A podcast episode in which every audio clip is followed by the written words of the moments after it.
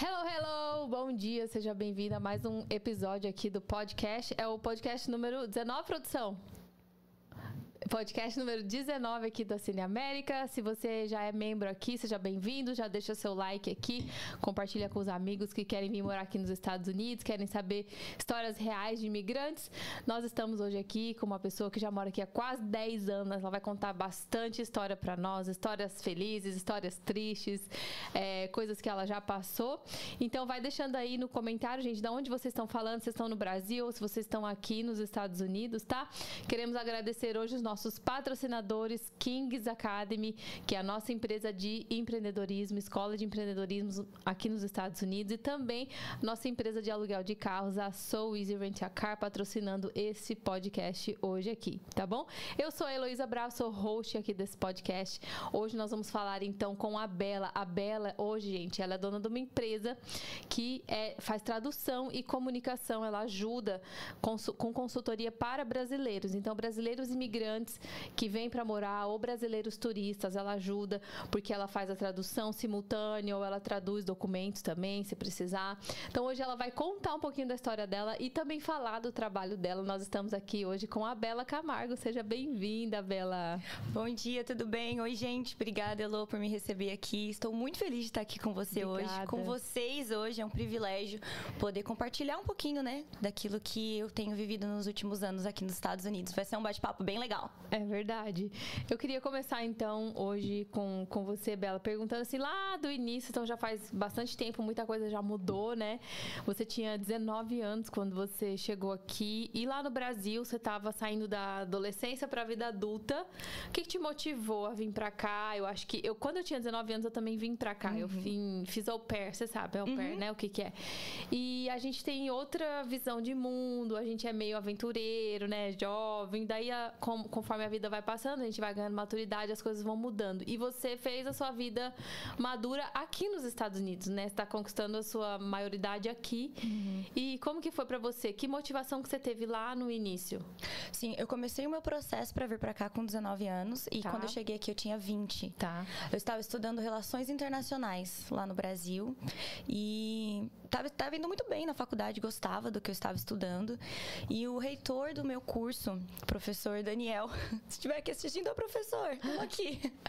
O professor, ele me chamou e falou: Bela, você é uma aluna assim exemplar, espetacular, eu gosto muito de você. Só que assim, você pega seu diploma e pendura na parede, porque eu não posso, não tenho como te colocar no mercado de trabalho, porque você não fala inglês. Hum. E aí eu, tá, deu aquele choque de realidade, né? Eu falei, como que eu faço? Você tem que aprender logo. E como que eu aprendo logo? Você tem que mudar. Aí eu falei, tá bom. E cheguei em casa do que era para ser um dia normal na faculdade, conversando com os meus pais, falei, então, preciso morar nos Estados Unidos. Como assim? Aí a minha mãe, o quê? Porque assim, eu sou muito. A minha família, a gente é muito unido. Eu, minha mãe, meu pai e meu irmão. E assim, eles são os meus bens maiores. Então, a, a ideia de deixá-los era algo muito difícil para mim. Eu Sim. nunca almejei ter a vida que a minha mãe fala que quando eu era bem pequenininha, um dia eu falei para ela que eu ia morar lá longe na Flórida. Mas assim, era pequenininha, não lembro. Ela fala que eu tinha três anos mais ou menos. Mas eu de verdade não lembro. E eu nunca almejei estar aqui, morar aqui. Eu nunca pensei que eu ia criar uma vida longe dos meus pais e do meu irmão, que são os meus maiores tesouros assim da vida. E aí eu vim. Eu decidi que eu teria que vir, fui atrás dos processos, do que fazer e tal. Demorou um pouquinho, um ano mais ou menos. Mas aí eu tranquei a faculdade e vim para os Estados Unidos. Com o objetivo de falar inglês. Com o objetivo de simplesmente aprender inglês. Foi bem difícil. Uma dica até que eu dou para você que quer vir aqui para os Estados Unidos e aprender inglês: não venha para cá e comece a fazer amizade, frequentar lugar que só tem brasileiro, porque senão você se acostuma e você não vai é, aprender o que você deveria estar aprendendo. Uhum. Então, quando eu cheguei aqui, eu achava que eu falava, né? Não, eu estudei no Brasil um pouco de inglês. E até a minha mãe, eu, eu lembro muito que teve uma época que era bem difícil assim pra gente, e a minha mãe começou a passar roupa para que ela pudesse pagar a minha aula de inglês. Então, mãe, te amo, obrigada. E aí eu estudei um tempinho. Então, quando eu cheguei aqui, eu falei: não, eu sei falar inglês.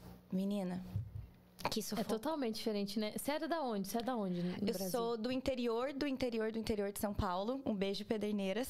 Pederneiras? Pederneiras. Já ouvi falar. Tenho um amor muito grande. É uma cidade é relativamente pequena, assim, mas tem meu coração. Aham.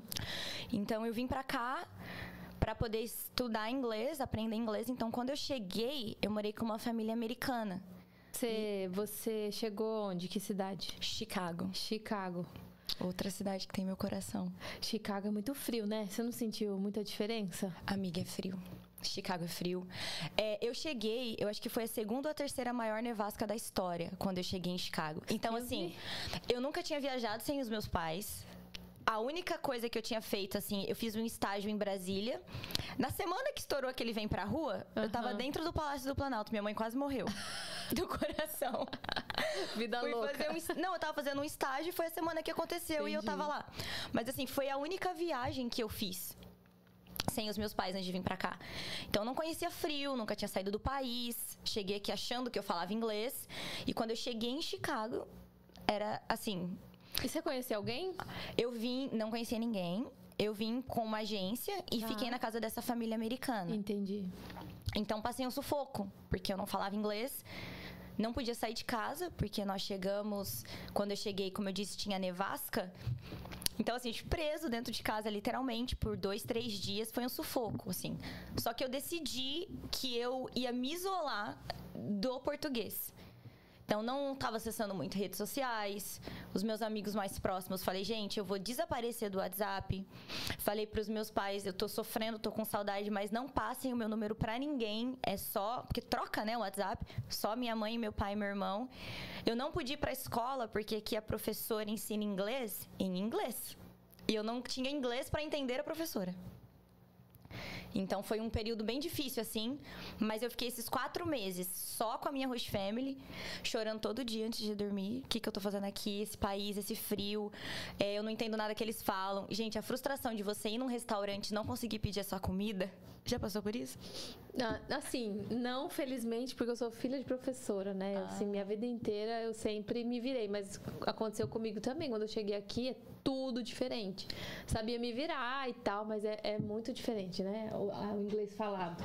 Exatamente, era uma frustração, assim. Mas foram quatro meses de esforço e dedicação apenas pro inglês. A minha Eu tava focada mesmo. Tava. Focada em aprender. Eu tenho esse, esse lado meu, assim, quando eu tenho um objetivo, é a linha e, tipo assim, eu não tem nada que me pare até eu chegar lá, sabe? E eu não queria começar as aulas de inglês no primeiro nível, porque eu falei, vai demorar muito. Do 1 até o 8 pra você ter inglês como segunda língua, eu vou ficar aqui. Menos eu sabia, né? Eu falava, vou ficar aqui muito tempo. Mal sabia ela que ia ter 10 anos. Eu falava, não, eu não quero ficar aqui muito tempo, eu preciso aprender logo. E foi assim, vim, aprendi. Aí você acab- acabou com a família, você aprendeu bastante coisa, né? Eles são maravilhosos, eles são a minha família até hoje. Aham. Eu conheço muitos estudantes, muitas meninas que vêm pra cá, infelizmente tem problema. Eles não, cara, eles são assim. Eles são a minha família americana até Sim. hoje. Eles me ajudavam, ela chegava do trabalho, ela é CEO de uma empresa muito grande aqui nos Estados Unidos. E ela chegava, Bela, o que, que tá pegando hoje? No jantar eu pegava os livros, o tradutor falava. E aquela frustração de você querer falar, se expressar e não conseguir. Eles me ajudaram, prestei a prova. Eu entrei acho que no terceiro nível. E aí do terceiro eu fui pro oitavo já. Quando eu fiz a prova do terceiro, depois de acho que uns três, quatro meses em curso, né? O semestre aqui que eles falam. Uhum.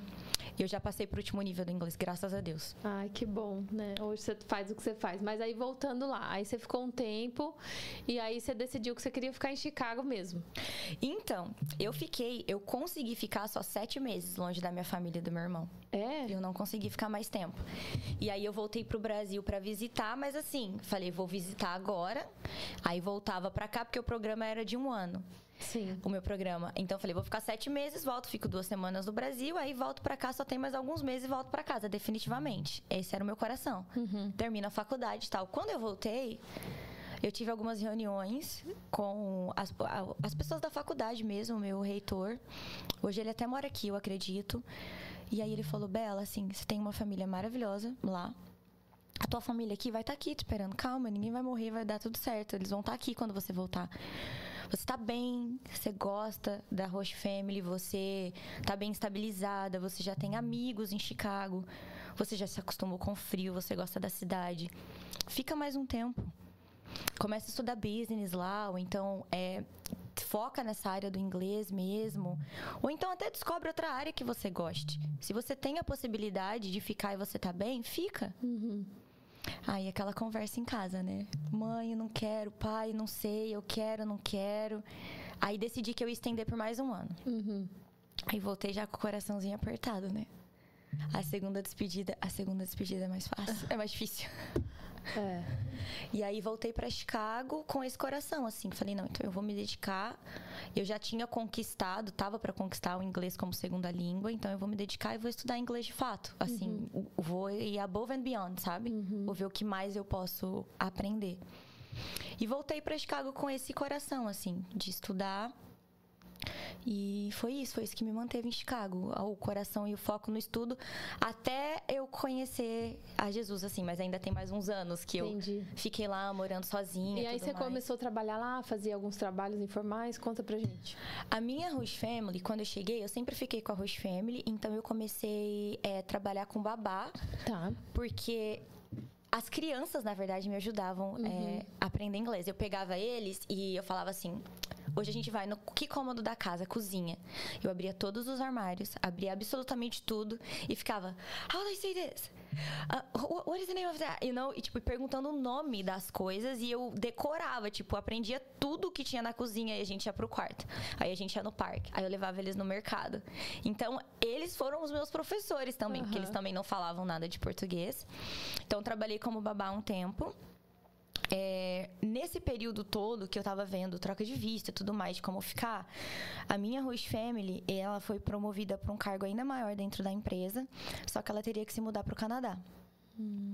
Na época eu tinha 22 anos. Aí sentei para conversar com os meus pais, porque eu já tinha começado o processo de aplicação. Foi muito simultâneo, muito simultâneo não, como que fala? Repentino a promoção dela. E ela se mudou para o Canadá e eles, Bela, seguinte, nós vamos para o Canadá. Uma das, das crianças que a gente morava junto, eles tinham duas, duas crianças. A, uma delas tinha é autista. Então, assim, a gente desenvolveu uma relação de confiança muito grande, de amor muito grande. Eu olhava para ela, ela, eu entendia, ela me olhava, ela, eu entendia ela. Então, a gente tinha essa conexão muito forte. Não só com ela, mas com a família toda. E eles me falaram: nós compramos uma casa maior, com um quarto maior. Todo o seu processo que já está em andamento aqui, a gente cancela. Ela é canadense e ele é americano. Então, ela, por eu ter a cidadania canadense e americana, eu vou aplicar por- com visto para você lá. Tipo, não vai mudar nada, só vai mudar o país. Não vai mudar nada, só do Estados Unidos para o Canadá. Aí, os meus pais, na época, você vai para mais longe de casa ainda. Então, assim, vem embora, tá na hora, talvez esse seja um sinal. E eu com esse coração dividido, na época eu tinha 22 anos, então eu falei, cara, sabe quando você tá com aquela sensação de tipo, I can do anything and everything?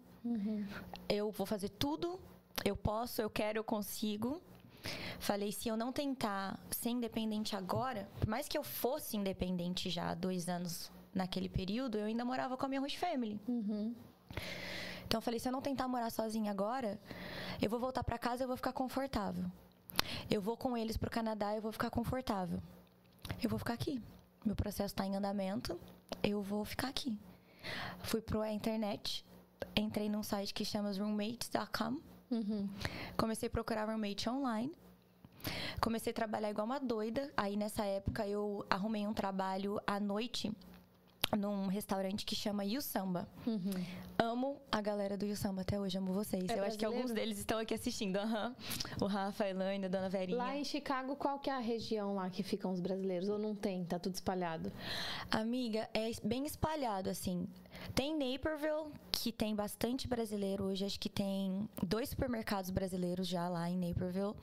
Era a área que eu morava nessa época. Aham, porque sempre tem, né, os lugares, sempre tem os pontos onde os brasileiros estão mais reunidos, né? Cara, lá não tem nada como Orlando. Aqui em Orlando eu já reparei que o pessoal, eles.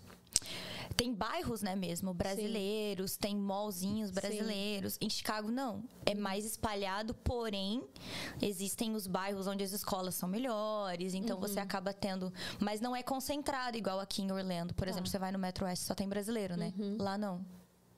Entendi. Aí eu arrumei esse trabalho nesse restaurante à noite. E o samba? E o samba. Eu acho que eles não estão mais é, operando lá em Naperville. A última vez que eu fui para Chicago, eu não, não os vi. Mas arrumei um trabalho lá à noite. Foi onde eu comecei a ganhar a minha experiência também com customer service, cuidar de gente, conversar com as pessoas. Aí eu trabalhava de babá durante o dia e à noite lá. Por quê? Como eu tinha poucos meses para mudar sozinha, eu precisava comprar um carro. Uhum. Precisava pagar dois aluguéis precisava pa continuar pagando as coisas do visto, precisava pagar a escola. E eu tinha 22 anos e eu nunca tinha morado sozinha. E, e você tinha que fazer grana, anyway? Sim, tinha que pagar a primeira conta de energia, tava chegando. Aí você alugou uma casa e alugou o quarto para outra pessoa, foi isso? Não, não. Eu arrumei essa. Eu... Cara, Deus foi muito bom comigo. Amém. Muito bom. Eu conheci essa menina online, o nome dela é Laura. E ela é uma, ela é uma jovem americana, enfim, os pais delas eram são imigrantes e ela tinha ganho essa casa do pai dela. Ah. O pai dela deu a casa para ela de presente. Ela tinha 25 anos na época. Falou: "Você paga suas contas, mas a casa eu tô te dando de presente". E aí eu conheci ela nesse período online. Nós nos ficamos muito amigas mesmo e somos amigas até hoje. Ela falou: "Eu vou alugar o quarto para você por 500 dólares". Porque eu tô vendo que você tá começando a tua vida também, que nem eu, então vamos junto. Uhum. Falei, então vamos junto. O custo de vida lá é muito diferente do daqui, de, em questão de aluguel, que é o mais caro, né? Que a gente paga é aluguel. Sim. Eu, eu achei que fosse ser diferente. Mas agora que eu moro aqui é relativamente igual. Uhum. Eu, lá em Chicago, por exemplo, o meu apartamento último que eu morei, eu pagava 1.800 de um quarto. É, aqui também não tá diferente. Aqui é igual. Eu achei que fosse ser diferente, mas não é, não. Uhum. Tá, aí então você foi morar com essa menina, com essa roommate, que você achou no Roommates online. Tá, uhum. Que legal. Fui morar eu com ela. Eu nem sabia que existia site pra roommate, mas hoje, hoje existe site pra tudo. Eu também não. eu também não sabia. Roommates.com, você uhum. achou uma roommate lá que tava alugando um quarto, você alugou o quarto dela, e você trabalhava no, de babá de dia, à noite trabalhava no restaurante pra você juntar uma grana pra poder pagar Sim. suas contas. Então, antes de eu mudar, eu precisei precisei comprar um carro, aí eu comprei o meu primeiro Honda Civic 2010 na época. Tipo, bem assim, mas toda feliz, né? É, Minha lógico. primeira conquista. Juntei, eu não esqueço, eu paguei 3.500 dólares no carro. que legal. Aí juntei, fiquei toda feliz, meu Deus, meu carro tal. Aí descobri que aqui não pode dirigir sem seguro. Que, no, que é. mais que não pague prestação do carro tem que pagar o seguro. a gente vai descobrindo as coisas, né? Eu já tive um carro de mil dólares, que eu comprei um Corolla. Nossa, era bem velho, mas o ar-condicionado dele era tão forte que eu nunca esqueço. Ele era verde, custou mil dólares, ele era todo compactozinho assim. Só que ele era muito bom. Eu o meu Honda Civic carro. me levava para todos os lugares. Também era, não era dos mais novos, mas era minha conquista e é. eu tava com 22 anos extremamente feliz. É. Assim, assim, é lógico, é mil, mil dólares, três mil e quinhentos, é, tipo, sei lá, cinco, sete anos atrás, né, gente? Hoje as coisas já mudaram, mas vocês ainda compram carro de cinco mil, quatro mil, né? Eu acho que sim. Compra, ainda compra, encontrar. consegue. Tá, aí você começou a sua vida assim, sozinha mesmo. Então, sozinha, aí eu morava com ela. E aí, a casa era bem grande, assim, então a gente se deu muito bem. E a gente, eu convidei uma outra amiga brasileira que também estava no processo de morar sozinha, para morar com a gente. A Thalita e a Carla, duas amigas, assim, moraram conosco um tempo. E depois disso, eu, eu conheci, na verdade, uma empresa de seguro lá e fui contratada por eles para poder trabalhar com eles. Eu ia ser assistente de um dos gerentes da empresa. Isso seu inglês já estava bem bom? Já. E aí eu tinha também eu tinha percebido que eu não queria mais relações internacionais, mas eu não sabia exatamente o que é que eu queria naquela época. Então eu fui trabalhar com eles, abracei a oportunidade, pausei o estudo por um tempo, falei vou focar no trabalho, porque faculdade aqui é muito caro. É. É um absurdo. Falei, então eu não vou ficar jogando dinheiro fora. Dinheiro que eu nem tenho, né? Porque tava suado para poder pagar tudo sozinha, novinha, né? E dá tempo, né, para poder fazer. Tempo, então. Aí eu conheci esse, essa empresa. Eles me ofereceram a vaga. Eu falei, eu vou abraçar. Aí eu precisei sair dos outros dois trabalhos, do de babá e também no restaurante, e foquei só neles. Aí você desenvolveu seu inglês pra caramba, então. Muito. Eles são uma empresa de pessoas muito bem resolvidas financeiramente. Então, para ser bem honesta, me deslumbrou um pouco também. Uhum. Porque a gente chegava no escritório da empresa, era Ferrari, era Porsche. E, gente, eu sou do interior de São Paulo. Eu nunca tinha visto aquela realidade na minha vida. Era algo que eu falava, nossa, dá para viver assim? Foi algo muito novo para mim. A gente chegava no escritório na segunda-feira, as mulheres assim. É, quem, quem, quem foi comprou a New Louis no final de semana, sabe? Uhum. A mulherada, tipo assim, só com aquele, aquele salto de vermelho embaixo. Então eu vi aquela realidade, eu falei, é muito novo para mim.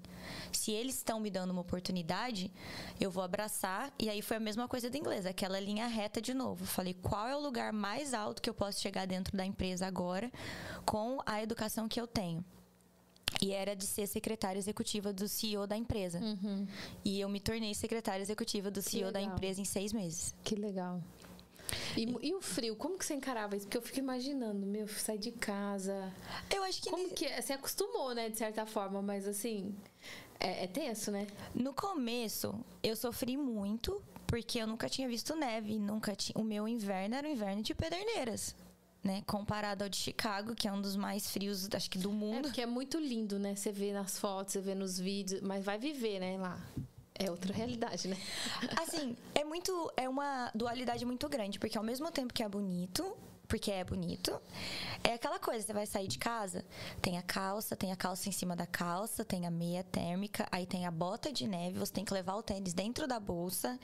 Aí é o casaco, o casaco de neve, o cachecol, a luva, o protetor de rosto, porque em Chicago venta muito. O protetor de orelha. Então a gente tem aquele protetor térmico, literalmente, que você coloca aqui, aí põe a touca por cima, então você fica, você só tem o olho para fora.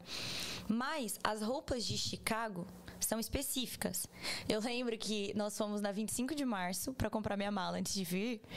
E aí a minha mãe, filha, a gente tem que achar um casaco. Eu falei, não, eu concordo, porque, né? Aí comprei aquele casacão na 25, cheguei me achando, né, em Chicago. Nossa, tenho uma roupa de frio, vou usar meu casaco. Quase que eu morri de frio. Uhum. As roupas do Brasil. Então, se você tá vindo para cá para morar em um lugar frio, não compre roupa no Brasil, deixa para comprar aqui. É. A não ser que você vá numa North Face da vida. Mas aí eu vim e lá e comprei as roupas lá. Então, se você tem as roupas específicas do lugar, você vive, vive bem, sabe? Uhum. Dá para viver muito bem na cidade. Não... Tranquilo. Até porque todo ambiente é climatizado, né? Quando você entra, você tira o seu casaco lá e vai viver de boa. Você já entra tirando, na verdade. Uhum. Você entra fala, meu Deus, tô derretendo. Você, é cinco minutos, não derrete a maquiagem, fica todo suado, porque você tá com, muito encapotado, né? Uhum. Em todo lugar aquecido. Exato. Mas o frio já não era mais um, um problema, não. Tá. Foi super tranquilo nesse período.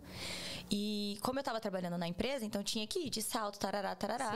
Então eu saía de casa encapotada, levava a malinha, chegava no escritório, trocava de roupa literalmente, para poder trabalhar do jeito que eles queriam que trabalhasse lá. Formal, tal, arrumada. Uhum. Que legal. E aí Sim. você ficou nessa empresa? Fiquei, fiquei nessa empresa um tempo quando eu cresci e quando comecei a crescer de fato assim na empresa. É, e pude de fato entender aquilo que estava acontecendo, de ser as oportunidades, né, na verdade, que me estavam sendo apresentadas, comecei a ser a crescer na empresa. Eu comecei a perceber o estilo de vida que as pessoas que estavam ao meu redor levavam. Porque assim, eu trabalhava de segunda a segunda. Você tá, eu estava on call, literalmente. E eu percebi, comecei a me aproximar não só das pessoas é, profissionalmente, mas eu comecei a ver como era a casa, como era o estilo de vida, comecei a perceber que não tinha tanto tempo para a família, aquele contexto, né, no qual eu estava inserida. Comecei a perceber que que não era a vida que eu queria. E aí eu me vi aos 23 anos eu nessa época eu já morava sozinha, porque as minhas amigas, a gente tinha um estilo de vida de festa, de todo final de semana ter muita gente em casa. Quatro meninas novas, solteiras morando numa casa gigante. Aí eu comecei a perceber que não era mais aquilo. E naquele período, os meus chefes, eles, eles monitoravam literalmente tudo. Então, assim, como eu falo, como eu me visto, o que eu posto no meu Instagram, o que eu mostro da minha vida no final de semana. E aí eles, Bela, já não é mais para você. Se você quer continuar crescendo aqui dentro, a gente precisa que você foque 300% no que tá acontecendo aqui dentro. E a minha carga horária de trabalho era assim insana. Eu chegava, era a primeira a chegar no escritório, a última a sair, porque o meu chefe era essa pessoa. Por ter esse cargo, né? Acho que de CEO, ele era o primeiro a chegar, o último a ir embora. A mulher dele também trabalhava na empresa. Então eu fazia o, o horário deles. E eu falei, não é isso que eu quero. Eu já morava sozinha. Eu tinha alugado um estúdio nessa época, primeira vez que eu fui morar sozinha, sozinha. Aluguei um estúdio 15 minutos longe do escritório. E comecei a morar sozinha novas de novo dificuldades, desafios, tal. Mas eu falei que não, eu comecei a observar, falei, eu cheguei a essa conclusão, eu tenho 23 anos, eu conquistei tudo que eu falei que eu ia conquistar e não é isso que eu quero. E agora? Eu volto embora, mas até então eu já tinha aprendido a ser mulher aqui. Falei, será que eu vou conseguir adaptar ou será que eu quero aprender é, ser mulher de fato no Brasil novamente? Porque é diferente, né? Sim. Cultura tal. Aí eu saí da empresa. Saiu falou, vou fazer outra coisa. Saí da empresa e decidi que ia voltar pro Brasil. Fiz as malas. Sério? Avisei os meus pais, comprei a passagem. Assim, tudo certo. Eu tinha um amigo na época que era muito próximo, um irmão assim, que trabalhava numa chascaria a melhor chascaria brasileira de Chicago. Trabalhava na Chama Gaúcha. E aí eu fui até, fui até esse amigo meio que para dizer tchau. E aí nessa conversa ele, o que, que você tá fazendo na vida? Junta um dinheiro legal antes de você ir embora. Você já tá aqui. Fica aqui. Aí eu. Até então eu não tinha pedido a conta ainda, tá? Da empresa. Eu já tinha decidido tudo, mas estava no processo de ajeitar tudo e tal. Aí nessa conversa que eu tive com ele, eu falei, cara, talvez eu, talvez eu fique. Aí ele me falou quanto eles faziam de dinheiro. E era basicamente a mesma coisa que eu estava fazendo no escritório, com mais flexibilidade, sem ninguém no meu pé o tempo inteiro, sem ter que ficar atendendo meu telefone o tempo todo. E aí eu falei, eu acho que eu vou querer isso. E foi aonde Jesus entrou na minha vida. Foi quando eu conheci Jesus. Sério? E aí absolutamente tudo mudou. Foi quando eu decidi que eu ia ficar aqui mais um tempo. E como foi esse processo? Assim, alguém te apresentou, igreja? Porque você, até então estava no mundo, né? Sim. Você estava vivendo a vida como queira. Cara, e como que foi esse processo? Eu era a definição assim de menina adolescente nova focada que tá grinding sabe? Eu tipo, falei, é isso que eu vou fazer. Vou ir atrás, vou aprender, vou cuidar da minha vida, vou conquistar as minhas coisas. Eu estudei outras religiões, todas que você pode imaginar: budismo, hinduísmo, chakra, energia, universo. Tinha pirâmide em casa, filtro dos sonhos. Eu era uma pessoa que gostava muito de música eletrônica, então eu ia para muitos festivais eletrônicos. Eu fazia assim, eu acreditava em tudo menos Deus é, tinha, acreditava que tinha um Deus, mas não esse Jesus pessoal que eu conheço. E no meio desse processo, uma das minhas melhores amigas, que é até hoje a Michelle, se ela estiver assistindo também, amiga, te amo. Ela é cristã e acho que ela viu não só a confusão do que eu queria fazer da minha vida em si, tipo, tô com a passagem comprada, com a mala feita, mas não sei se vou embora. Tô para sair do emprego que todo mundo vai falar que eu sou maluca para entrar num, num, num outra, uma outra categoria que eu nunca tinha nem feito. Eu não tinha experiência de churrascaria. Eu tinha trabalhado no restaurante anteriormente só, mas essa era a minha experiência. E ela me chamou para ir pra igreja. Na verdade, foi bem, assim, ela foi muito ousada. Ela me ligou um dia, eu falei, amiga, eu quero te ver. Ela, então, amiga, eu tava orando por você e Deus falou que enquanto você não vier na igreja comigo, a gente não pode se ver. Aí eu. Seu Deus, é louca. Seu Deus tá doido? Amiga, está bem? O que, que aconteceu? E aí ela, ela foi firme. Ela falou: Nós não vamos nos ver enquanto você não vier para a igreja comigo. E aí eu achei que ela tava brincando. Eu falei: Nossa, essa guria tá ficando maluca, doidinha de tudo. Pois ela foi firme. E um dia eu liguei para ela, falei: Amiga, eu quero te ver, você é minha melhor amiga. Ela falou: Então vamos para a igreja primeiro. Deus me falou que depois que você vier pra igreja comigo, a gente pode se ver. E eu lembro até hoje que eu falei para ela: Eu vou, mas você pode falar pro teu Deus que eu tô indo por causa de você. e ela, tudo bem. Eu falei: Não vai fazer feito nenhum, porque eu tô indo pra tomar o nosso café, mas já que eu tenho que ir pra igreja antes, eu vou. E aí eu fui. Eu lembro que nessa época que eu morava ainda com as meninas, uma das minhas roommates também era cristã. E às vezes eu tava chegando 6 horas da manhã, porque passava a noite com as minhas amigas. Eu nunca fui de beber nem nada. Mas eu gostava de estar com a galera, no povo, dançando tal. Ela tacava o sapato na porta do meu quarto. Vamos pra igreja, Isabela! Aí eu falava assim: ora por mim, amiga, acabei de chegar, vou tomar banho e dormir. Então eu nunca tinha aceitado essa, esse convite de ir, de estar lá com elas, desde quando eu tinha chego aqui. E aí decidi eu fui. E eu fui, tive um encontro maravilhoso com Jesus. Tudo que eu tinha estudado na minha vida inteira, assim, sobre religião, sobre tudo que eu acreditava, sobre meditação, energia, hinduísmo, até mesmo sobre Jesus, porque eu já tinha estudado sobre Jesus, né? Minha mãe, eu cresci com a minha mãe me levando para missa, é, me fazendo é, fazer a catequese, não terminei. Mas minha mãe sempre me levou. Então eu já tinha ouvido falar, Jó. Eu já conhecia de ouvir falar, mas também conhecia outras religiões. E naquele dia eu tive um encontro Aquele com Jesus. papo, todos os caminhos levam para Deus, só que não. Era mais ou menos isso. Que Deus abençoe, mas assim, tô orando pro universo, tô acendendo incenso, tô indo limpar meu chácara, tô fazendo isso. Tô indo ver, ler carta, tô É indo... mais ou menos isso. É. E naquele dia eu tive um encontro muito forte, assim, com Jesus. Foi forte, foi verdadeiro, foi intenso. É, Caiu a venda dos teus olhos. caiu a venda dos meus olhos e foi de 0 a 100. No outro final de semana, as minhas amigas, vamos, vamos sair, né? E eu era, eu era amiga que eu conhecia os seguranças das baladas. Então, assim, a gente chegava, o segurança, e aí, quantas meninas tem hoje? Já passava direto, não ficava na fila. E aí eu falei, gente, então, eu não vou, porque amanhã eu vou pra igreja. Aí as pessoas, meus amigos de trabalho, todo mundo, você tá ficando, você não vai pra igreja? Falei, então, não ia. Mas talvez a partir de agora eu vá. E ah, todo mundo zoando, né? Isso aí vai durar uma semana. Eu falava, gente, pode ser que dure só esse final de semana. Mas enquanto durar, eu vou, vou, vou descobrir o que é isso aqui. Porque é muito real pra mim. A experiência que eu tive foi Jesus se revelou assim pra mim mesmo. E aí a minha vida mudou completamente. Aí eu aceitei o trabalho na churrascaria, saí literalmente do outro trabalho, porque eu falei, esse não é um estilo de vida que honra a Deus. Eu não mudei pra cá pra ter um estilo de vida onde eu não vou ter tempo de qualidade com a minha família, não tenho relacionamentos verdadeiros. Tudo tem, tinha muito interesse naquele contexto. É, sempre rodeada de gente, mas sem poder contar com ninguém. Sempre em reuniões, mas ao mesmo tempo extremamente sozinha conquistando o mundo, né? Vivendo o sonho americano tão novinha aos 23 anos, mas por dentro extremamente incompleta. E aí eu falei, não, não é isso. Então, vou voltar pro Brasil, mas não vai ser agora, porque agora eu vou começar a minha caminhada com Jesus.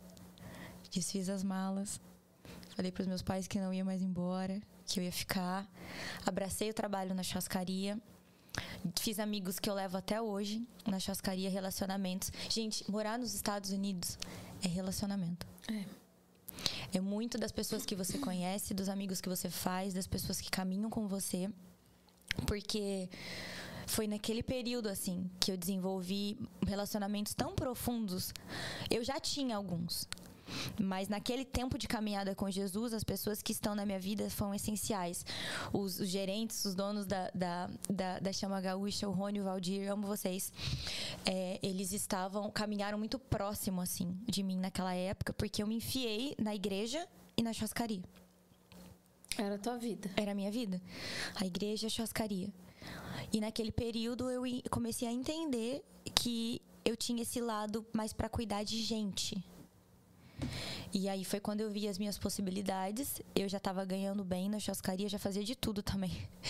Eu entrei lá e falei, eu quero sugar tudo que eu posso sugar desse lugar, porque é uma faculdade. Você já trabalhou A em gente algum já teve restaurante. É uma faculdade, não é? É, é. É puxado. é puxado e ao mesmo tempo eu acho que é um dos ensinos mais completos assim que você Sim. pode ter porque nós nós somos um restaurante era só eles são eu ainda falo no, no presente né como se eu ainda estivesse lá eu já não trabalho lá tem alguns anos Mas nós éramos um restaurante onde a gente atendia gente do mundo inteiro. Sim. Às vezes, numa sessão que eu passava, tinha uma mesa árabe, outra falando chinês, outra falando espanhol, uma, uma mesa de brasileiro, uma mesa de americano, gente que veio da Índia. Então eu via aquilo e as oportunidades que eu tinha. E aí o, o Rony, que é o, o, gerente lá até hoje, me chamou. Ele falou: Guria, vamos crescer aqui dentro? Falei: Vamos. Quero aprender tudo que eu puder aprender. Aí, de servir, eu passei a fazer caixa, fluxo de caixa. A gente aprende de tudo, né? Relacionamento, é, finança, administração. Atendimento ao cliente, recepcionista, cuidei de escritório um tempo. Aprendi tudo, tudo, tudo, tudo, tudo. E aí sentei e falei, eu quero estudar neuropsicologia. É o que eu quero aprender. Eu tô, tô fascinada, assim, pela, pela, por pessoas, porque eu via gente o tempo todo. A dinâmica da chascaria, nós éramos um grupo, acho que de 60 funcionários na época. Tinha gente do mundo inteiro que trabalhava lá. Ah, que legal. Então eu criei essa paixão, assim, por pessoas. E aí eu fui aceita. Eu fui na faculdade de manhã com um amigo meu, o Ander. Falei, amigo, vamos lá comigo? Eu quero ver, assim. Saí de lá matriculado. Olha só. E neuro... Neuropsicologia. Que legal. Porque eu falei, eu quero aprender essa área. Eu, eu, eu ia fazer psicologia. Só que quando eu quero aprender algo, eu sou do tipo de pessoa que vai assim, no, no, talo lá em Pederneiras, a gente fala, eu vou na raiz do negócio. E a psicologia, querendo ou não, não, não respondia todas as minhas perguntas. Então eu tive que estudar o lado biológico para poder entender. Uhum. E aí eu comecei essa faculdade de neuropsicologia. Nesse período já morava sozinha, trabalhando na chascaria, depois de ter desistido de ir embora pro Brasil pela segunda vez. Uhum. Mas agora com Jesus. Mas agora com Jesus. Mas e lá em Chicago tem uma história assim. É o que a gente ouve falar. Eu já fui lá a passeio muito tempo atrás. Mas a gente escuta falar que hoje em dia tá violento, tá inseguro, porque mora gente do mundo inteiro lá também. Lá é tipo Nova York, né? É. Eu falo, pessoas de Nova York não fiquem bravas comigo, mas eu falo que Chicago é a prima rica de Nova York. Entendi. É muito mais limpo, as uhum. pessoas são mais educadas, nós temos os LAs, então a cidade não tem lixo na rua. É uma cidade turística. É muito bonita. Uhum. Recomendo quem não conhece ir para Chicago conhecer. Nós somos uma das cidades mais bonitas do mundo, assim, no ranking mundial. E como toda cidade grande, tem uhum. seus perigos. Porém, eu tomava meus cuidados, né? Uhum. Eu era uma menina morando sozinha, construindo a minha vida aqui sem ninguém, sem marido, sem ninguém do meu lado para falar tipo assim, I got you. Uhum. Então eu sempre tomei meus cuidados e eu nunca tive problema. Não andava na rua sozinha à noite. Sempre, até na época mesmo que eu saía com as minhas amigas, que a gente ia pra muita festa, muita balada em Chicago, todo final de semana, sexta, sábado, domingo, quinta, quarta. É, eu sempre preferia dirigir. Não, nunca gostei de andar de metrô. Porque por mais que eu tenha saído do interior, o interior nunca saiu de mim. Uhum. Gente, Pederneiras não tem metrô. na minha cidade. Então eu não cresci é diferente de alguém que cresce em São Paulo. Então eu não, não, esses, esses lugares que oferecem mais perigo eram lugares que eu não frequentava em Chicago. Porque eu, o meu interior nunca saiu de mim. É, onde você está falando é Naperville, que era onde era a churrascaria também. A churrascaria fica em Downers Grove, mas nessa época eu já morava em Chicago. Tá, Chicago mesmo, lá no. Eu morava em Schaumburg, que é perto de Chicago. Tá. Em Schaumburg ainda não tinha o, o CTA, né? Que é como se fosse o metrô. Tá. Mas já tinha linha de trem que levava para Chicago. Entendi. Que é como se fosse igual aqui em Orlando. Em Orlando, que é lá o centro, as uhum. coisas. E aí tem aqui onde a gente mora, que é Davenport. Aí tem o Intergarden, o Windermere. É como se fosse assim lá também? Chicago é assim. Ah, tem tá. o centro, que é downtown.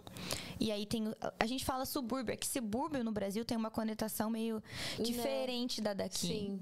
Mas aqui são as cidades que estão em volta do no centro. subúrbio de, das outras das cidades, né? Exatamente. Que legal. Aí você, mora, você trabalhava na churrascaria, você já morava em... Nessa então, época eu morava em Schaumburg. Schaumburg, que é pertinho, que uhum. quantos minutos de, de downtown? Acho que uma meia hora. Meia hora. É igual aqui para Orlando. Só que e lá funciona transporte público. Se a pessoa quer usar o transporte público, ela consegue ou não? Se você mora no centro de Chicago, sim. Ah, tá. Mas se você mora mais distante, até tem, tem o metro que você pode pegar dos subúrbios e ir para Chicago. E aí em Chicago você usa o CTA, né, uhum. que é a linha de, de metrô. De metrô. Mas funciona. Dá mais trabalho, leva mais tempo, mas os americanos que eu conheço lá, a maior parte das pessoas que trabalha mesmo em downtown, em empresas, tudo mais, que moram no subúrbio, acho que 80% deles só vai de transporte público. É? Pega o trem bem cedinho. Tanto é que você que só vê mora gente no de... subúrbio, trabalha em downtown, Uhum. pega o trem e vai. Porque daí economiza estacionamento, né? Trânsito, um monte de coisa. E a galera vai trabalhando. É engraçado, Ah, assim. Algumas poucas vezes eu peguei o trem, sempre acompanhada das minhas amigas pra ir pra Chicago. E se você pega o trem cedo, só gente de terno gravata, com laptop no trem, a galera já vai trabalhando. É, vai otimizando o tempo, né? Que legal. Sim, é uma dinâmica bem interessante lá em Que Chicago. bacana. Tá, então você ficou aí trabalhando na churrascaria, daí você mudou, começou a ir pra igreja, sua vida começou a mudar com Jesus, tenho certeza. Uhum. Jesus transforma, né? E conta mais um pouco pra nós. Aí, quanto tempo depois você decidiu que você queria mudar pra cá? Teve alguma coisa que aconteceu lá que você quer compartilhar com a gente? Sim, é, eu vou resumir, porque a história, sim, são nove Não, vai- anos, vai né? contando, Temos tempo, temos, Temos tempo, temos tempo? Temos tempo aí. É, a história lá em Chicago, eu tava estudando neuropsicologia nessa época, amando, amando. Assim, eu, eu me apaixonei completamente por essa ciência. Se um dia for da vontade de Deus e eu puder ter o tempo, o dinheiro, a disponibilidade para terminar, quero. Porque nesse período que eu conheci Jesus, estava estudando neuropsicologia, o Senhor me chamou para começar a implantar uma igreja em Chicago. Uau. Eu não quis no começo, é claro. Falei, não, Deus, não tinha nenhum ano ainda caminhando com o Senhor. Falei, não, nu- nunca, tô escutando errado. Mas foram muitas coincidências para ser coincidência. O meu. Eu mandei mensagem pro meu pastor, que é um, é um pastor relativamente conhecido no Brasil. Por um milagre, ele respondeu. E na hora que eu mandei a mensagem, eu até achei que fosse uma equipe Mandei uma mensagem assim: que bom que vocês estão nos Estados Unidos, que Deus abençoe, tenho acompanhado, vocês são uma igreja bíblica, cristo- cristocêntrica tal. E ele me respondeu exatamente assim: por que você não começa um grupo em Chicago? Que era exatamente o que eu já estava ouvindo de Deus há dois dias. E aí eu falei: tá, isso aqui é Deus. Mas ainda achei que era uma equipe que tinha me respondido. Três meses depois, quando eu pude conhecê-los pessoalmente, eu descobri que foi ele mesmo que me mandou mensagem. Ele falou: Eu não tenho tempo de olhar as mensagens do meu Instagram. É muita mensagem que chega. Mas por algum motivo eu estava online naquela hora, respondi a sua e senti te responder aquilo. Então, assim, eu falei sim pro chamado, mas eu não tinha tempo de nada.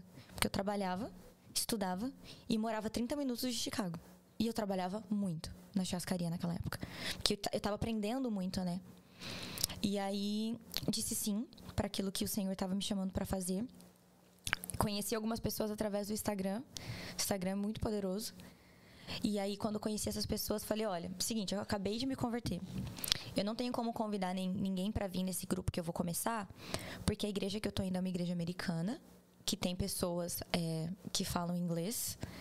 Não vou ficar convidando, né, galera que já tem uma igreja para vir outra igreja, nunca.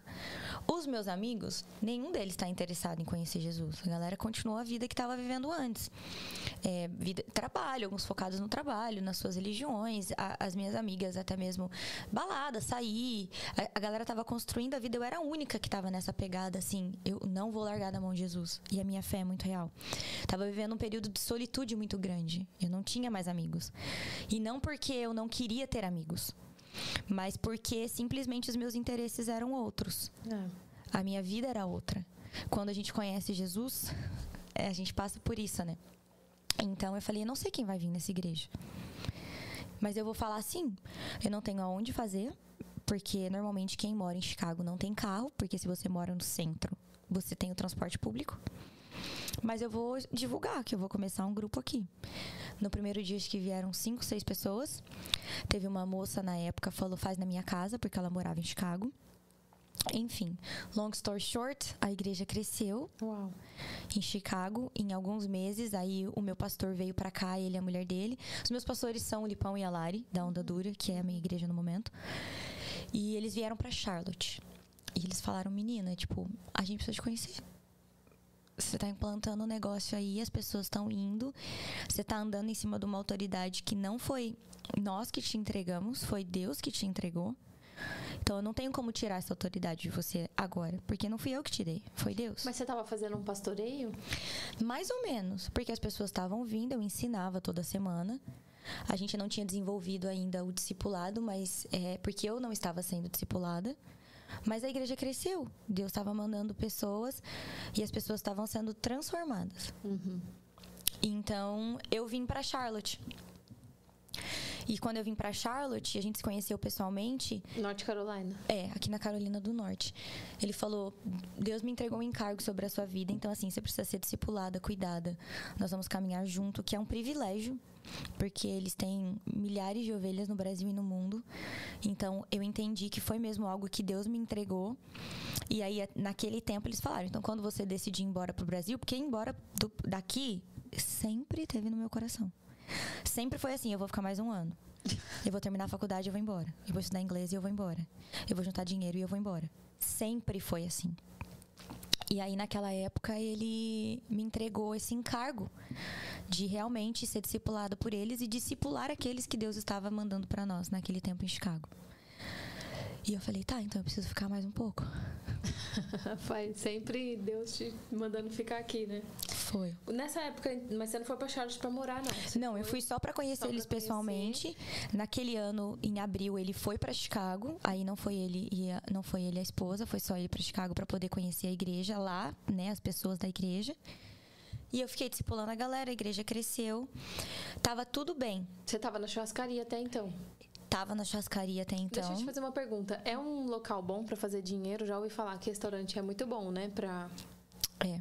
pra fazer uma grana, levantar uma grana, mas trabalha muito também, né? Eu acho que depende muito do lugar que você trabalha. A churrascaria lá que eu trabalhava, ela era um- um lugar, era um restaurante um pouco mais pricey. Uhum. Não era, nós não tínhamos as refeições tipo de 15 dólares. Tá. As refeições, acho que na época era de 55 para cima, porque é buffet, né, tal. Então, quanto maior o cliente paga na conta final, maior a sua tip, né, a gorjeta. Então é um lugar bom. Você tem que saber escolher, saber o fluxo de cliente, como é dividido a gorjeta. Sim. Mas dá pra fazer um dinheiro legal. ah, muita gente não tá no Brasil não sabe que aqui a a gorjeta é obrigatória, Uhum. né? Obrigatória sim. Se você não pagar a gorjeta, você está sendo mal educado, você está sendo é, é, rude, né? Tem que pagar gorjeta, faz parte da cultura. Então, tem muitos garçons, muitas garçonetes que só ganham a gorjeta e têm um salário baixo, mas a gorjeta é muito alta, então acabam Uhum. fazendo um dinheiro bom. E nesse lugar, geralmente já está incluso, né? Nós não incluíamos a gorjeta lá, justamente por entender que às vezes iam brasileiros que vinham pra cá no real, né? E quando você vem pra cá no real, a gorjeta ah, é 10 dólares, não é? São 50 reais, além do que você pagou pela sua comida. Nós só incluíamos a partir da- das, das, das parties de cinco pessoas ou, ou mais. Sim, porque é, é mandatório, né? Aí é mandatório. Uhum. Mas nós não, não, não era incluso. Porém, gente, se você vai 15% comer num. 18%? A gente incluía 18. 18% é o normal, né? 18%. mas os clientes sempre davam 20. Sim, sim. Quando é, o pessoal sempre, principalmente americano, né? Americano sempre dá bastante. E depois que você já tá aqui um tempo, também se acostuma a dar Uhum. a gorjeta bem boa pra pessoa que tá trabalhando ali, porque você sabe que é o salário dela. Exatamente. Lá eu acho que o piso em Illinois, quando eu comecei a trabalhar com isso, da hora do garçom era 6,50. Não é nada? O dinheiro vem da gorjeta. Então, assim, deem gorjeta, por favor. É uma coisa assim que eu sempre educo todo mundo que tá chegando aqui, os imigrantes que estão mudando. Ah, não precisa. Precisa. Uhum. Ah, o atendimento foi horrível. Então dá 15%. É o, o mínimo. É, porque no Brasil a gente tem essa cultura de que eu só vou dar gorjeta se me atender bem. Aqui não importa se a pessoa foi rude, se a pessoa te atendeu mal, você tem que dar o mínimo do mínimo, tem que deixar, porque é uma, uma obrigação, mais ou menos, né? Sim, é uma dica, na verdade, né, de etiqueta para os imigrantes que estão vindo para cá, as pessoas do seu, da do seu portal que assinam. Deem gorjeta. A gente é, é algo daqui, da, uma cultura que eu acho que a gente tem que se adequar. Porque não é o nosso país. É, né, para alguns, mas nós que estamos chegando, né? Sim, a gente Então tem a gente tem que se né? tem que Então se era um bom adequar. lugar pra fazer dinheiro, sim. Churrascaria é um bom lugar para você fazer dinheiro. Não sei todas, mas aonde nós estávamos, sim. Aí você trabalhava quantas horas por dia? A churrascaria abria às 11, fechava às 2. Abria às 5 e aí fechava às 10, mas os clientes iam embora às 11, meia-noite. Tá, das 11 às 11, das 11 à meia-noite. Mais ou menos isso. Tinha um break no meio do dia. Quando eu comecei a fazer o escritório, eu chegava às 9 da manhã, porque daí eu fazia todo o rolê do escritório antes, folha de pagamento, é, enfim, pedido, lançava as coisas, gasto, enviava invoice, tudo que gira, né? Você já teve um restaurante, você sabe como que dá trabalho. Uhum. Escritório de restaurante não é para fracos. Uh. dá trabalho. Aí faz toda a gorjeta da, da galera, calcula quanto foi na noite passada, guarda a caixa, vai no banco, deposita. Então eu chegava às nove, nove e meia. Aí lá, nesse, nesse, nessa parte da gorjeta que já tava 18%, dividia entre todo mundo do restaurante. Uhum. Lá, sim, era dividido porque, de fato, a cultura do restaurante onde eu estava era uma cultura de unidos venceremos. Sim. Então nós trabalhávamos juntos. Tínhamos sim as nossas sessões, uhum. mas trabalhávamos juntos. Lá no nosso restaurante era a mesma coisa. Toda a gorjeta que tinha era dividido na cozinha, no, nos garçonetes, no, no dishwasher. Uhum. Todo mundo ganhava. É, lá não. Lá era entre os garçons e as pessoas que passavam as carnes. Mas a galera que trabalhava no backstage, cozinha, dishwasher, eles ganhavam bem mais por hora. Ah, tá. Então era bem mais uhum. por hora. Então acabava meio que saindo equivalente o nosso salário. Mas Sim. aí era, era a empresa que bancava esse custo, não saía da nossa gorjeta. Uhum. Então você começou esse ministério, continuou trabalhando na, na churrascaria. E estudando neuropsicologia.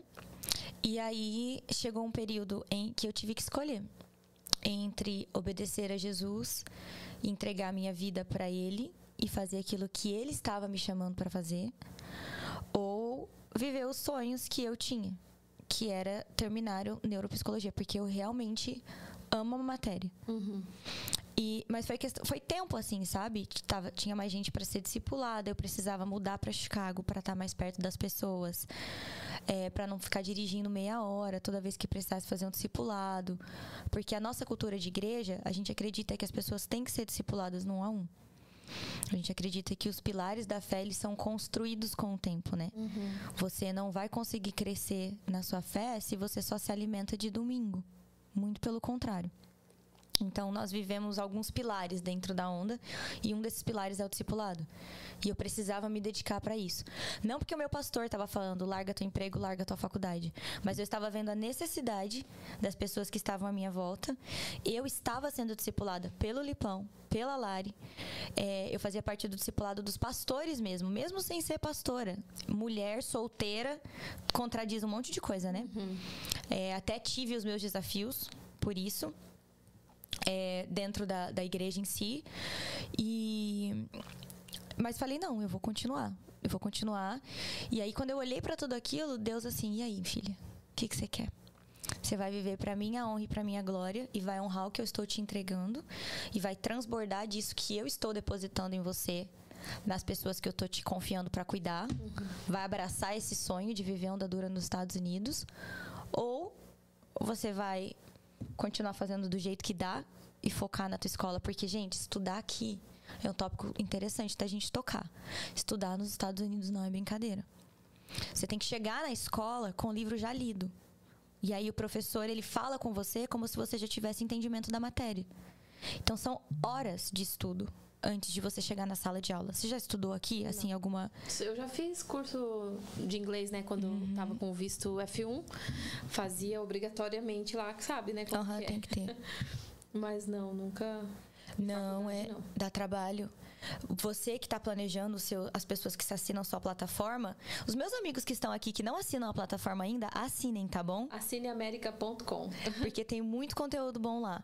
Então, para as pessoas que estão planejando vir para cá, é, dá trabalho você estudar aqui.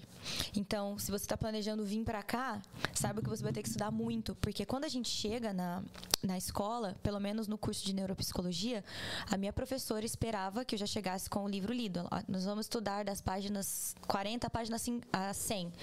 Então, você tinha que chegar na aula com todo, tudo lido e isso tomava muito tempo da minha vida. Uhum. E aí eu precisei fazer uma escolha.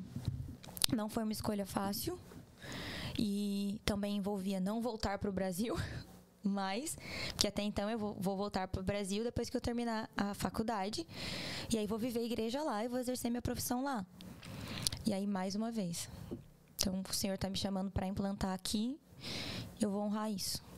Deixei a faculdade de neuropsicologia. Comecei a estudar é, teologia. Por algumas razões, nem, não foram as razões mais certas, tá? Porque eu queria me provar também para as pessoas que falavam: não pode mulher no mistério. Como assim, essa menina lá em Chicago, liderando o negócio? Então, eu não tinha. O meu coração, ele estava no lugar certo, mas não 100%. E eu reconheço isso hoje. Comecei a estudar naquela coisa de, não, vou provar para essa galera que fala que não pode, que eu que sim, é Deus que tá me chamando. Quando na verdade, quando Deus chama, ele é o nosso defensor, né? Uhum. A gente não precisa provar nada para ninguém. Mas eu larguei a faculdade e chegou um período em que eu precisei sair da, da churrascaria também. Porque eu precisava estar mais perto das pessoas estava discipulando um número relativamente grande de pessoas. Eu precisava que essas pessoas é, acreditassem nelas, porque eu olhava para elas e eu falava: é esse povo aqui que Deus vai, vai usar para os que chegarem depois, né? Então eles precisam estar prontos. E eu literalmente entreguei a minha vida para aquilo. Aí eu baixei aplicativo de tudo que você pode imaginar: Uber, Lyft, DoorDash. Porque em Chicago é é downtown e as pessoas não têm carro. Então, esses aplicativos, eles são bem ocupados. E paga bem. Tem demanda, paga bem. Mas assim, é, na cabeça dos meus pais foi meio difícil, né? Ela não tá voltando embora para casa, tá largando. Já, já largou o, o, emprego dos sonhos, que era de ser secretária executiva com a possibilidade de crescer. Largou a churrascaria. Porque eu podia crescer lá dentro também eu tinha o tato com as pessoas. Foi onde descobri que eu tenho essa coisa de customer uhum. service. E aí, e já falou que ia vir embora três vezes. Fez mala, chegou até comprar passagem, mudou de casa, entregou o apartamento. E aí agora tá largando tudo. E os meus pais sabem quanto é difícil para mim estar tá longe deles. Uhum. Eu tenho a melhor família do mundo. Melhor família do mundo. Eu, meu irmão é o amor da minha vida. Então, estar longe da minha família para mim é um preço muito alto. Uhum. Não tô correndo de nada no Brasil, sabe? E mas decidi ficar. Aí trabalho, focando na área trabalho. Comecei a trabalhar dessas coisas em Chicago. Por quê? Porque você faz o seu horário. É flexível, né? Você, você trabalha, pode trabalhar até de madrugada, se quiser. Você trabalha os dias que você quer, quando você quer. E foi o caminho que Deus me apontou para que eu pudesse focar no meu estudo de teologia. Eu li a Bíblia toda em dois meses. Nesse período. Falei, não, eu, eu preciso focar foquei li a Bíblia toda, é, foquei no discipulado, amei as pessoas, como elas é, são dignas de serem amadas mesmo, amei com o amor de Jesus, entreguei a minha vida. O ministério começou a crescer, comecei, a gente começou a fazer cultos, até porque então a gente se reúne em casas, alugamos um lugar. E focando nessa área de trabalho, assim, fazendo DoorDash, fazendo Uber, para que o reino pudesse crescer. Do nada. Do nada comecei a perder o interesse em absolutamente tudo. Tá nos Estados Unidos não fazia sentido, voltar para o Brasil não fazia sentido, perdi apetite, comecei a ficar muito cansada. Aí as pessoas começaram a notar. Na época eu estava num relacionamento, tinha um namorado, e aí ele, ele por ser a pessoa que estava muito próxima de mim, começou a notar e falou: Cara, você não. Não é a Bela que eu conheci, tá todo mundo notando o que, que tá acontecendo. Aí eu pensei que era vitamina. Falei, ah, tá, tá faltando alguma vitamina, vou no médico. Fui no médico para fazer uma consulta geral. Que você sabe que não é barato. Uhum. Médico nos Estados Unidos é caro, aqui não tem SUS. Não, é muito caro. Aí fui no médico, já saí de lá com encaminhamento direto pro psicólogo e psiquiatra. E já saí de lá com prescrição de antidepressivo. Aí ela falou: você não tá bem. Só que não fazia sentido eu não estar tá bem. Entende? Eu tava com a igreja voando. Eu estava certa daquilo que Deus queria que eu fizesse naquele momento da minha vida. Os meus pastores tinham acabado de ir embora, eles passaram um tempo muito especial no começo de 2020. Eles vieram para férias. E assim, honre os seus pastores, tá? Porque a galera do Brasil olhava e via eles, ah, eles estão passeando. Não, gente, eles estavam na minha casa e a gente, tipo assim, fazendo discipulado, indo na casa das ovelhas. Claro que a gente ia em algum lugar ou outro, porque Chicago é maravilhosa. Se você sentar tomar um café na esquina de Chicago, já é um evento. Porque a cidade é maravilhosa. Mas a gente tinha tido um tempo muito especial. A gente ficou próximo, assim, oito dias. Eles, eu, eu, eles são a minha família na fé, sabe? A gente tem um, um vínculo de amor, de fidelidade muito grande. É, eu falo nós cinco porque são eles e as crianças. Então, eu tinha tido o melhor tempo das nossas vidas, assim, como igreja. eu tava namorando um rapaz que eu gostava muito, a igreja tava crescendo e eu não era a Bela. E aí eu disse não, a princípio. Falei, não, não quero, vamos só fazer o exame de sangue, deve estar tá faltando alguma vitamina D. E aí eu fui de mal a pior. Todo mundo percebia. É, a pessoa que estava mais próxima de mim naquele período, que era o namorado que eu tinha na época também. E a galera começou, Bela, aceita o tratamento. Faça o tratamento, você não tá legal. Comecei a tomar um antidepressivo. Que era só o antidepressivo. E as coisas pioraram mais ainda. Comecei a perder o apetite, comecei a achar que eu tava ficando maluca, literalmente. Porque até então eu não tinha um diagnóstico. Aí voltei na médica, porque a minha psiquiatra era em fevereiro e esse processo todo começou acho que em outubro, mais ou menos. Só que assim, ninguém sabia do que estava acontecendo de fato. A única pessoa que sabia era o namorado que eu tinha na época, até porque nem eu sabia. E então eu só comecei, tipo assim, eu comecei pros, pros eventos da igreja que eu tinha que estar. Aí eu tenho que ensinar, então eu vou. Eu tenho que pregar, então eu vou. Acabou, eu vou embora. Eu não tava mais fazendo parte do social, sabe? Aí eu liguei pro, pro Rony, né, que é esse irmão, assim, amigo da churrascaria, que é um dos gerentes lá, sócio, donos lá. E aí eu falei, cara, o que, que tá pegando comigo? Fui na churrascaria. Aí eu voltei a ir à churrascaria. Toda semana eu ia lá almoçar com eles. Porque como fecha das duas às cinco, era o período que a gente sentava e eu falava, gente, o que, que tá acontecendo comigo? Eu não tô entendendo o que tá acontecendo. E aí as que coisas. Que, sintomas você tinha? O que, que você sentia além de perder apetite e falta de interesse, assim? Perca de apetite, falta de interesse. Eu comecei a chorar muito. E nesse período eu comecei a ter crises de pânico. Então, assim, eu tava no mercado, eu corria pro meu carro, me trancava dentro do meu carro e chorava, gritava horrores, horrores dentro do meu carro. E não entendia o que estava. Eu não sabia que era crise de pânico na época. Eu não, não tinha ainda. Meu tratamento ainda não tinha chego a esse tanto, sabe? Então, foi um período extremamente difícil. Eles aceleraram a minha consulta com a psiquiatra. Na minha primeira consulta, ela falou: você precisa ser internada. Eu falei: você tá ficando maluca? Maluca? Tipo, como assim? Olha a minha vida. Eu preciso ser internada. E aí a gente começou a conversar, ela, não, vamos tentar os remédios. Nós tentamos acho que 12 remédios diferentes. Eu literalmente achei que eu estava ficando maluca. Porque quando você começa um remédio novo, você tem um período de adaptação. Adaptação, como que fala? Efeito colateral. E quando você termina algum remédio, você tem o como que fala withdraw? O, de, ah, o... Abstinência. Como se fosse abstinência do remédio. É, né? É, tipo a descarga, né? A... É, não, é como se você se torna dependente daquilo tá. e aí você para de injetar aquele, seja o que for, serotonina, uhum. né, no seu cérebro. É o período de desmame. Mas eu, eu passava por o um período de desmame de um me adaptando ao outro. Tá. Porque eles estavam literalmente tentando salvar a minha vida. Aí eu falei, vou voltar pro Brasil. Os meus médicos estão ficando maluca. Como que você volta no Brasil no meio de um tratamento desse? Eu cheguei a pesar 47 quilos. É, e, e, essas transições de medicamento, o perigo de pensamento suicida é muito alto. Né? Nessas transições as pessoas se matam porque, na verdade, não é a vontade delas, é um efeito, né? Uhum. Só que eu sempre tentei é, não parar a minha vida. Eu sei que eu sou uma mulher muito forte. Eu descobri isso no ano de 2020. Todo mundo falava, eu não acreditava. No ano de 2020 eu descobri isso. Então eu não parei a minha vida. E aí eu tive esse, essa radiação suicida. E eu tentei tirar minha vida três vezes. Uau. Três vezes. A primeira vez eu tava. Enfim, não vou falar porque eu não sei a vida das pessoas que estão nos assistindo. E eu acho que quando você passa por esse processo, você se torna bem aware sabe? Do que é isso. Então, em respeito, não quero causar gatilho em ninguém, mas eu tive três tentativas e bem reais. Em uma delas eu tava cheia de gente à minha volta. E eu olhava para aquilo e eu falava, cara, eu não, não tô conectada com ninguém. E era minha família da fé. E eu falava, não tô conectada. Eu não me sinto conectada com ninguém. É como se as pessoas estivessem vivendo no mundo e eu estivesse vivendo numa bolha longe, distante das pessoas.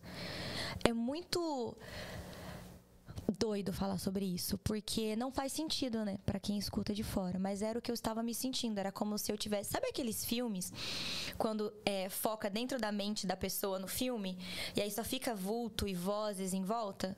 Eu vivia nesse modo. Eu não estava sentindo nada porque eu estava tomando muita medicação. Então, eu passei um período de seis meses sem ter nenhum sentimento. Eu só chorava. Chorava, chorava, chorava quando dava crise, mas os remédios, eles meio que.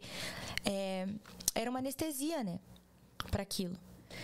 E aí, é, na primeira tentativa, eu só contei para os meus médicos. Cheguei em casa, fui embora do lugar que eu estava. Cheguei em casa, é, liguei porque eu tinha uma linha, aquela linha é, da saúde mental que você fala com uma enfermeira a hora que for. Eu não sei qual que é. Existe uma linha. Se você está aqui nos Estados Unidos, você tem pessoas que assistem que estão aqui? Sim. Se você está aqui passando por um período de ansiedade, depressão, crise, procura no seu estado, porque cada estado tem uma. Ah, tá. Então é uma linha, os meus médicos me passaram essa linha que eu conseguia ligar e falar com a enfermeira a hora que fosse. Não sabia. Existe, procurem isso. Não sei se existe em português, mas existe em inglês.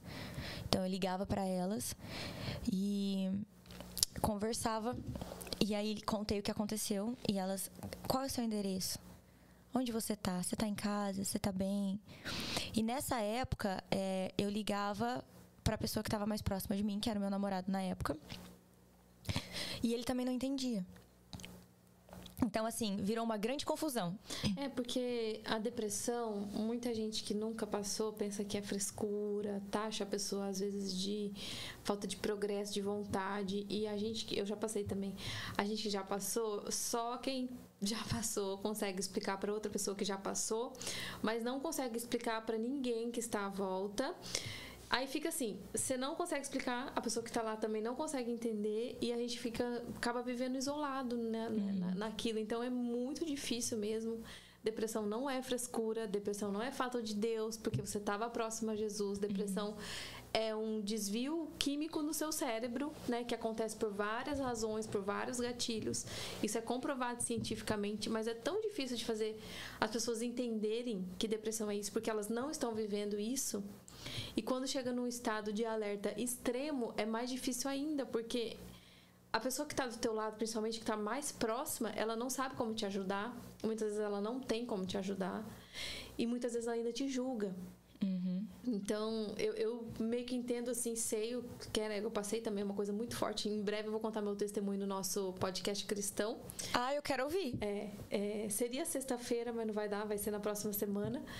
Mas é exatamente isso, a gente não tem com quem contar. Aí que a gente encontra, né, com, com Deus. E a gente muitas vezes tá com Deus, mas a gente fica se perguntando: por que, que eu tô passando por isso? Então, no meu caso, eu nunca questionei. Você nunca questionou Nunca. É algo bem intenso, assim. como, né? Porque a gente não quer estar passando por isso. Eu só chorava muito e eu só falava assim: Jesus, não solta da minha mão. Eu me lembro que as pessoas que chegaram a ver essa eu tendo crises, porque eu tinha crises. Eu Daí você ia pro gritava. hospital? Eu tomava. Nessa época eu tinha uma pilha de remédios na minha casa, então eu tomava os remédios é, para acalmar, que me faziam dormir. Eu tomava acho que três, quatro tipos de remédio diariamente e eu tinha esse, que era o que eu tomava na hora, que era tipo um sossega-leão, não sei o nome, que me acalmava. E aí nessa, nesse período, é, eu nunca questionei. E eu lembro que a minha mãe que me viu tendo crise uma vez, eu, eu liguei pra ela porque eu falei, eu preciso da minha mãe agora. Pra minha mãe, meu pai e meu irmão. Graças a Deus, estavam os três em casa. Aí eles atenderam o telefone e eles me viram naquela situação. E, na, e o, o namorado que eu tinha na época também. E eles falaram, tipo, a gente não entende porque Deus tá permitindo que isso aconteça com você. A gente olha pra você, a gente olha pra sua vida, não tem por que isso tá acontecendo com você. E a minha resposta foi: mãe, pai, Biel, não culpem a Deus. Dobram, dobrem os seus joelhos e agradeçam a Ele, porque se não fosse por Ele, essa doença já tinha me matado. Eu estou aqui pela misericórdia dele. Não é que eu estou doente porque Ele quer, me quer doente, mas Ele está me salvando dessa doença. E aí o tempo foi passando. Eu tive a minha segunda eh, tentativa de suicídio, que foi bem intensa. E na terceira foi quando eu entendi. Eu falei, não, eu preciso ser internada. Aí eu chamei a família na fé, abri mais sobre o que estava acontecendo. Aí foi quando a galera, tipo, tá, a gente vai orar por você, vai caminhar com você. Algumas pessoas já sabiam, assim, meio que por cima, porque as pessoas percebem, Deixa eu né? uma pergunta, assim, bem íntima. Uhum. Você sentia vergonha? Eu tinha vergonha das crises, quando eu tinha crise. E eu tinha vergonha porque eu passei por um processo onde eu tava extremamente machucada. Eu tinha muita vergonha. Até hoje eu tenho, pra te falar a verdade, assim.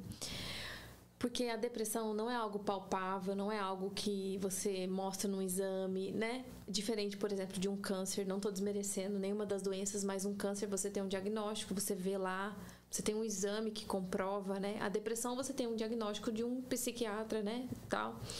Mas é diferente. Então, eu, eu quando passei por isso, eu sentia vergonha porque eu, eu tinha muito medo das pessoas ficarem julgando e achando. E realmente julgavam pessoas que estavam perto de mim.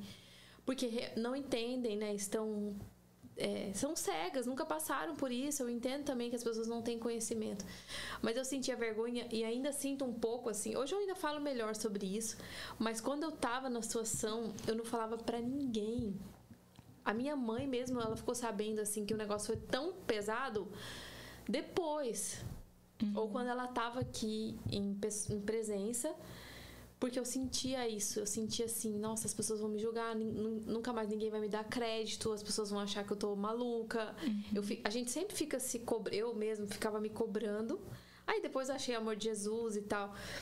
Mas eu ficava nessa, nesse senso, pensando o que, que as pessoas iam achar de mim. Porque se você chega e fala, ó, eu tô com câncer, todo mundo se compadece, todo mundo ora. Mas e depressão? Depressão é muito tabu ainda. Deixa eu te falar um, um negócio. Eu acho que também é- é um, um papo assim que a gente pode ir muito a fundo nisso, porque eu tenho muito a falar sobre isso. Mas eu quero falar sobre o seu exemplo. Teve um dia que eu estava extremamente machucada, porque eu comecei a me bater. Porque eu preferia sentir cri- a dor física do que sentir a dor emocional. Era como uma distração. Eu usava a mutilação do corpo, eu não me cortava nem nada, mas no meio da crise que eu ficava nervosa, eu vivia inteira roxa. Inteira roxa. Então, blusa só de manga comprida. Quando eu chegava a machucar a cabeça, eu colocava o cabelo aqui pra ninguém ver onde tinha machucado. É, enfim, então, nesse período, eu lembro que uma vez eu estava conversando com a minha médica, a Carol. Eu vou mandar o link do podcast. Fica salvo o podcast. fica. Eu vou mandar o link para ela depois. Carol, eu amo você. Uma das minhas médicas, eu tinha uma equipe de cinco médicos. A Carol era brasileira? A Carol é brasileira, Ah, cristã. Inclusive, ela vai na igreja do pai do meu pastor lá em Joinville. Olha só. Ela não é da onda, mas ela é da comunidade Siloé. Então ela, ela vai lá e eu, eu- foi referência da igreja, né? Eu queria, eu tinha muitos médicos americanos, mas eu também queria uma médica cristã. E como é ia caminhar com ela e ela é maravilhosa. E teve um dia que nós estávamos conversando sobre isso. Eu liguei para ela depois de uma crise. Pra você ter noção, todos os meus médicos, eles me atendiam a hora que fosse. Duas, três horas da manhã, duas horas da tarde. Porque tava muito forte, sabe, o que estava acontecendo. Eu, eu estava literalmente lutando pela minha vida. E aí eu falei, Carol, eu queria que fosse câncer. Porque pelo menos as pessoas iam ver. Queria que fosse uma perna quebrada. Queria que fosse alguma coisa que as pessoas iam ver o que tá acontecendo do lado de fora. E ela me falou assim: "É a primeira e a última vez que você me fala isso". Porque o câncer, ele é horrível, ele dói, ele machuca, mas o câncer é algo que as pessoas veem, mas e na maioria dos casos, ele leva um tempo né? Ele é tratado, não é uma coisa que você descobre hoje e morre amanhã. A tua doença, ela pode te matar em minutos. Quero que você pense nisso. E aí eu falei, é. Ela falou, não tem pior ou melhor. São duas doenças sérias que levam à morte. Porém, a sua é três minutos, é um minuto. É uma decisão errada que você toma e não me liga. Então trate isso com a seriedade que tem que ser tratada. Sim. E aí foi quando eu entendi o que era. Depois da minha terceira tentativa de, de suicídio, eu entendi que eu precisava ser internada. Abri com a família da fé, até porque eu não tinha dinheiro para aquilo. E Deus é tão bom que eu consegui uma clínica cristã em Chicago. O tratamento deles é caríssimo. Eles parcelaram, eu pago até hoje. o tratamento, porque a partir do momento que eu fui lá para fazer a consulta para ver se eu poderia ser internado ou não, eles já falaram assim, menina, fica aqui, nem vai embora. Só que eu não tinha como não ir embora. Mulher morando sozinha, pagando minhas contas, tendo que parar por um mês de trabalhar sendo que todo o meu recurso naquela época, quando eu deixei o meu trabalho para investir na igreja, eu fiquei um tempo sem trabalhar. Uhum. Então, assim, vai embora, né? Vai embora, tudo que você tem vai embora. E você quer investir no reino e, na medida do possível, ou até quando não era possível, eu sempre colaborei com os meus pais em casa. Honra teu pai e tua mãe honre teu pai e tua mãe. Então eu sempre honrei os meus pais, sempre, sempre, sempre, sempre, com tudo aquilo que Deus tinha me abençoado aqui, até mesmo antes de ser cristã, sempre procurei maneiras de ajudar. E aí eu fui internada. Fui internada nesse período, foi um período onde eu abri para as pessoas o que estava acontecendo. É, foi um período extremamente difícil. E, e, eles disseram quanto tempo você teria que ficar lá?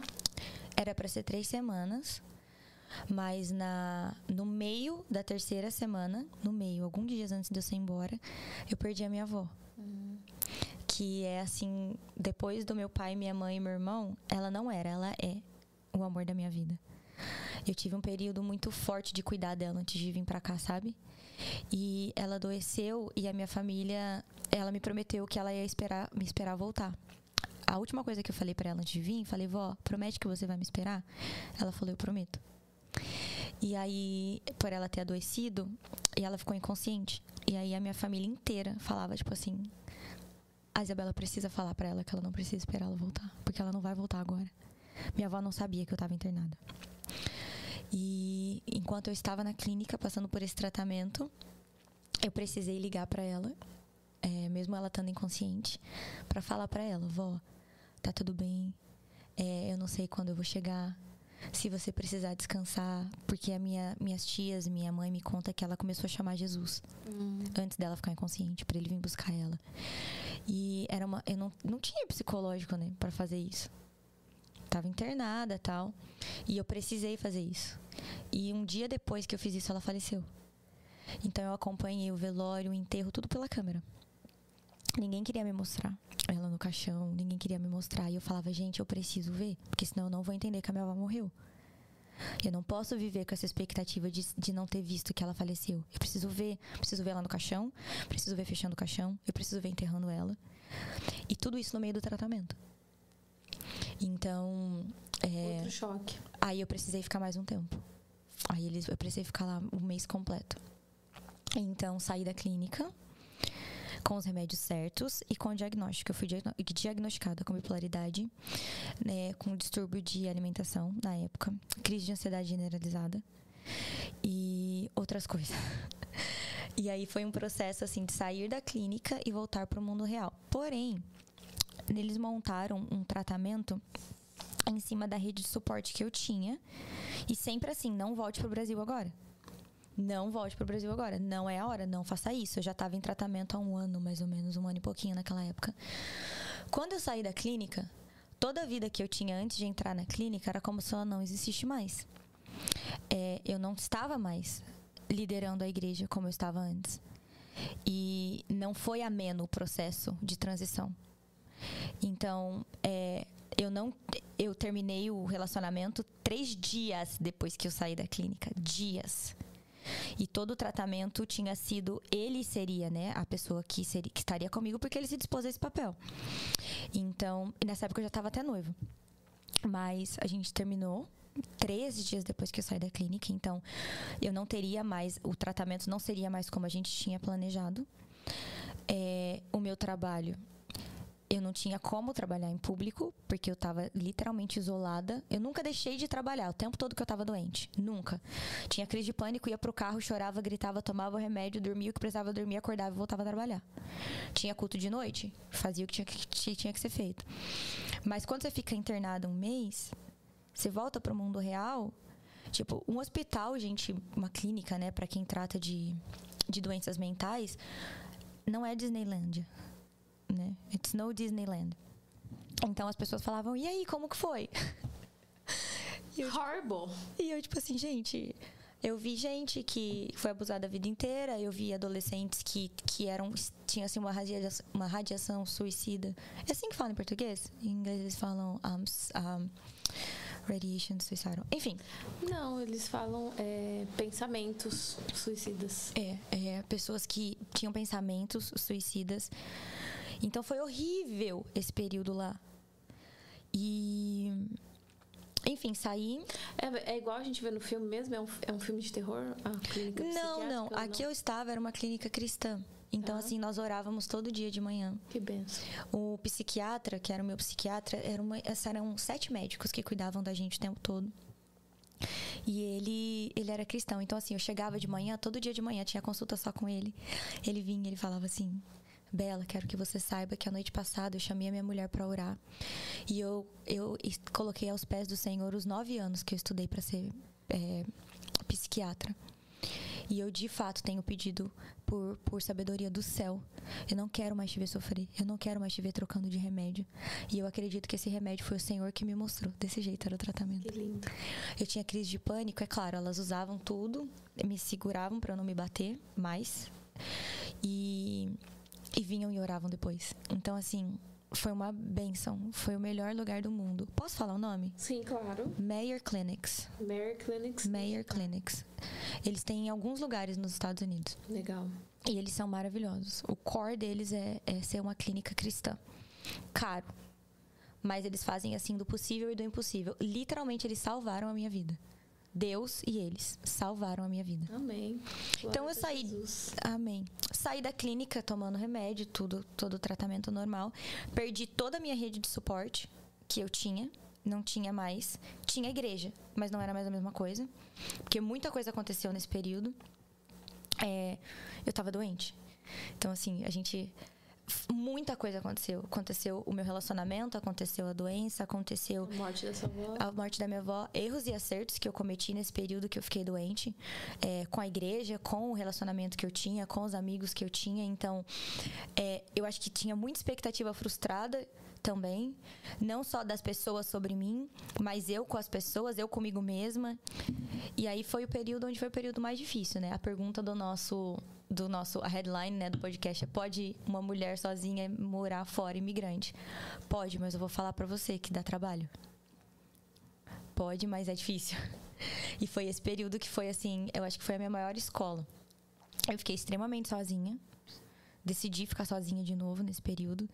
Claro, indo para a igreja, é, servindo, eu falei, cara, é, eu não estou, não está mais sobre mim a responsabilidade de ensinar, mas eu posso limpar o chão, posso abrir minha casa, posso vir uhum. quando tiver, uhum. posso sentar, posso ouvir, posso colaborar da forma que der. E continuei, firme e forte. Falei, não vou largar a mão de Jesus de maneira nenhuma. E passou um tempinho, os meus pastores vieram para cá de novo, que foi em fevereiro do ano passado. Foi em fevereiro do ano passado, já tinha um tempinho. Nós tivemos um tempo maravilhoso. De novo, eles estavam de férias e me chamaram para passar um tempo com eles. Gente, era férias da família. Entende? Mas eu sabia que eu precisava estar com eles. Uhum. Então nós tivemos um tempo maravilhoso de estar junto. É, eles são assim, cara, eu honro muito os meus pastores porque eles são pessoas que eu amo demais e que caminharam comigo, não largaram a minha mão, sabe? Em nenhum momento assim.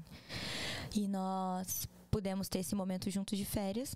E o Senhor falou muito comigo lá. Eu já estava melhor, eu não estava mais tendo crise de pânico, eu não estava mais me batendo. A minha relação com a comida não era das melhores, mas já estava melhorando. É, eu continuava tendo é, consultas duas vezes na semana. De terça e de quinta eu tinha que uma uma delas eu ia até o hospital e a outra eu fazia online. E as coisas foram se ajeitando, sabe? É, que nem eu falo, esse é, esse é o topo do iceberg, né? Se a gente for falar sobre isso, Sim. tem um negócio gigante por baixo de lições, de coisas que eu aprendi. Mas, em respeito ao tempo seu e das pessoas, foi mais ou menos isso que aconteceu nesse período. É, aprendi muitas lições. Fui para essas férias, porque até então tinha um tempão que eu não tirava férias. Então, eu tirei férias com eles. E nós fomos. É, esquiar em, em Sugar Mountain, em South Carolina. Foi um tempo maravilhoso.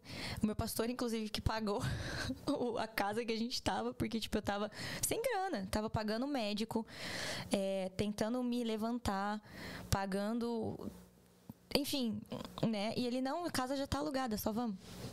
Eu falei, então vamos. Fomos. E lá, esquiando, tendo esse tempo em família, o Senhor falou comigo: tá na hora de você parar de tomar os remédios, porque eu vou te curar. E aí eu não falei para eles lá, mas voltei e falei para os meus médicos. E eles, você tá ficando maluca? Agora que você melhorou, você vai parar de tomar remédio? Falei, gente, Deus falou que não é para eu tomar mais. Não estou encorajando você a não tomar remédios, tá? Mas assim, acredite que eu acho que Deus, ele é um Deus que ele traz alívio, enquanto ele não traz cura. Uhum. E se a gente se confortar, ficar confortável na parte do alívio, pode ser que Deus nos deixe ali, né? Então eu sempre, os meus médicos falavam, Bela, bipolaridade não tem cura.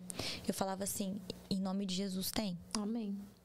Bela, a gente precisa entender que você vai viver com isso pelo resto da sua vida. E eu falava assim, não, amém, mas em nome de Jesus eu sei que ele pode me curar sempre declarando, sempre, sempre, sempre que eu ia ser curada, que eu ia ser liberta, que essa não, that was not my portion, que Deus tinha mais na minha vida e Ele tem sempre mais na nossa vida, sempre, sempre declarando que que Deus tem, Deus é um Deus de sonhos, de planos, de milagres e eu acredito que da mesma forma que o Espírito Santo está falando com você agora, Ele está falando com as pessoas que estão em casa também. É, eu acredito que Deus é um Deus do mais do que suficiente, sabe? E às vezes o alívio, o remédio, a terapia, ela é suficiente, mas ele é um Deus do mais do que suficiente. E você é mãe, então para você que tá me assistindo e é pai e é mãe, não adianta você falar assim, é, você vê seu filho doente tomando remédio, você vai querer curar ele. Você vai querer ver ele livre de tratamento.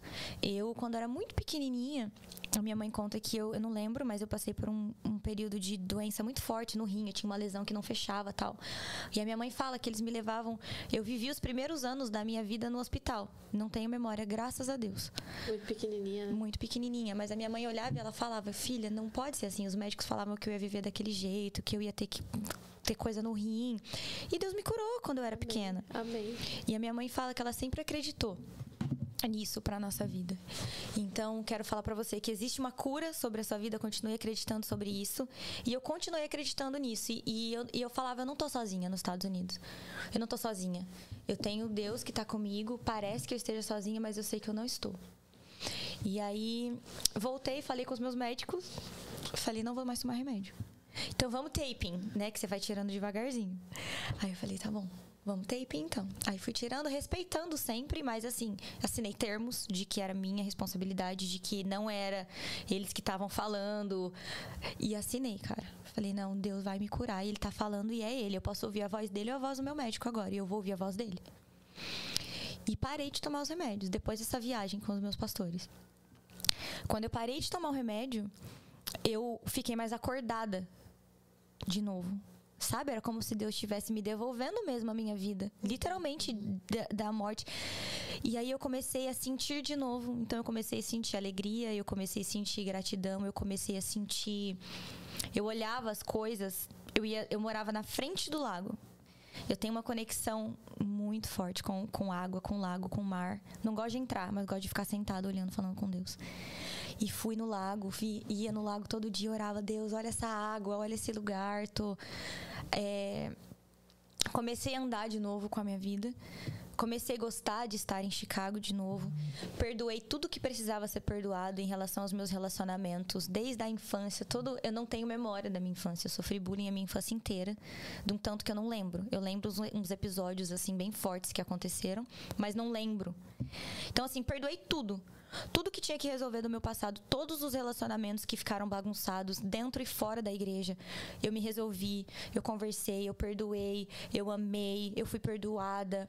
Tava tudo resolvido. Eu estava amando estar em Chicago de novo. E Deus falou assim: tá na hora de você mudar de novo.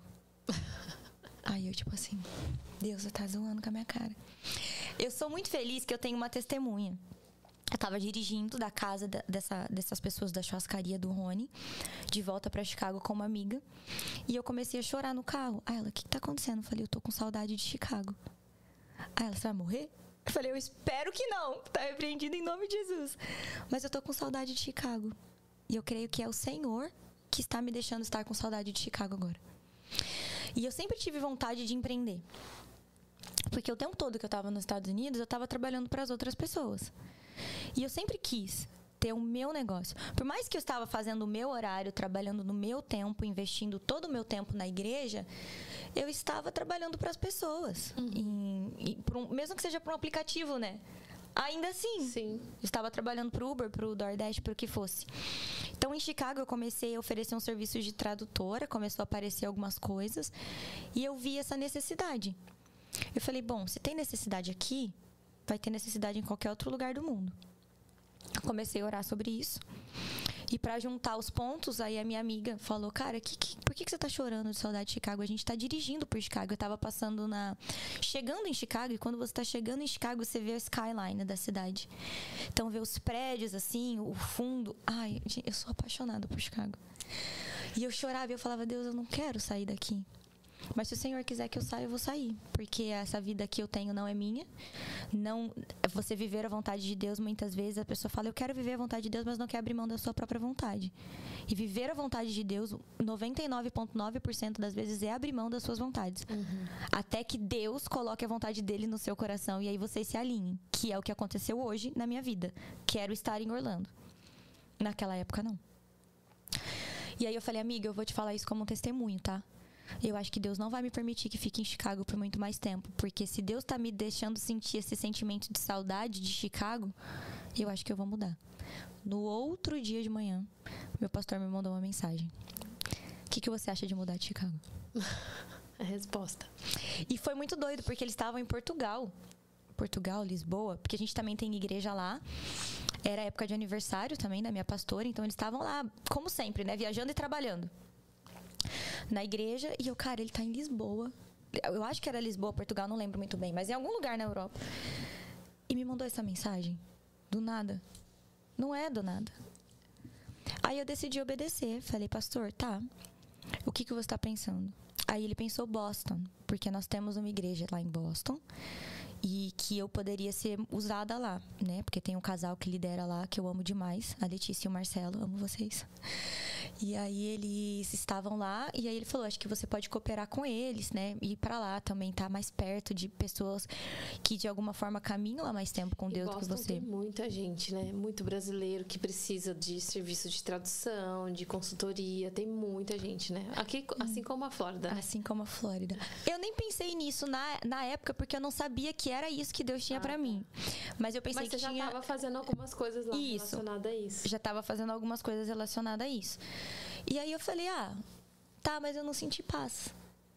Aí eu falei: "Pastor, assim, se você bater o martelo, amém. Trabalho eu arrumo em qualquer lugar". Que nem as minhas amigas falam que eu sou que nem gato, onde joga cai de pé. eu vou arrumar trabalho onde for, vou me virar nos 30. Eu não, me, não estou preocupada em relação a isso. Vou eu, servir o reino. Eu quero servir. A minha prioridade é servir o reino de Deus. Uhum. E aí, e viver, porque é por isso que eu tô longe da minha família, senão eu volto para casa. Volto pro colo, o abraço da minha mãe, do meu pai, do meu irmão. E aí ele falou: não, então vamos morar, né? E aí eu senti de vir para Orlando. Eu tenho uma amiga de infância aqui, a Letícia, que mora aqui hoje. Nós crescemos juntas no Brasil. É a minha amizade mais longa. Nós somos amigas há 23 anos, eu acho. E pela graça de Deus, ela mora aqui hoje em dia. E aí eu falei, lá tem a Letícia. E tem Deus que eu sinto que Deus está me mandando. Então eu não vou estar tá tão sozinha lá. Eu tenho uma amiga. É muita coisa? Não, porque ela é casada, ela vive completamente diferente, a vida dela é diferente da minha. Ela tem um marido, hoje ela tem até uma filhinha, mas ela tem um marido que ela tem que cuidar do marido dela, tem que cuidar da casa dela, tem empresa dela, tem uma empresa aqui. Então, assim, ela não vai poder virar minha babá cuidar, ah, vai cuidar de mim. Não. Então, nesse sentido que não era muita coisa, porque ela tem uma. Você sabe como é a vida do imigrante aqui. Uhum.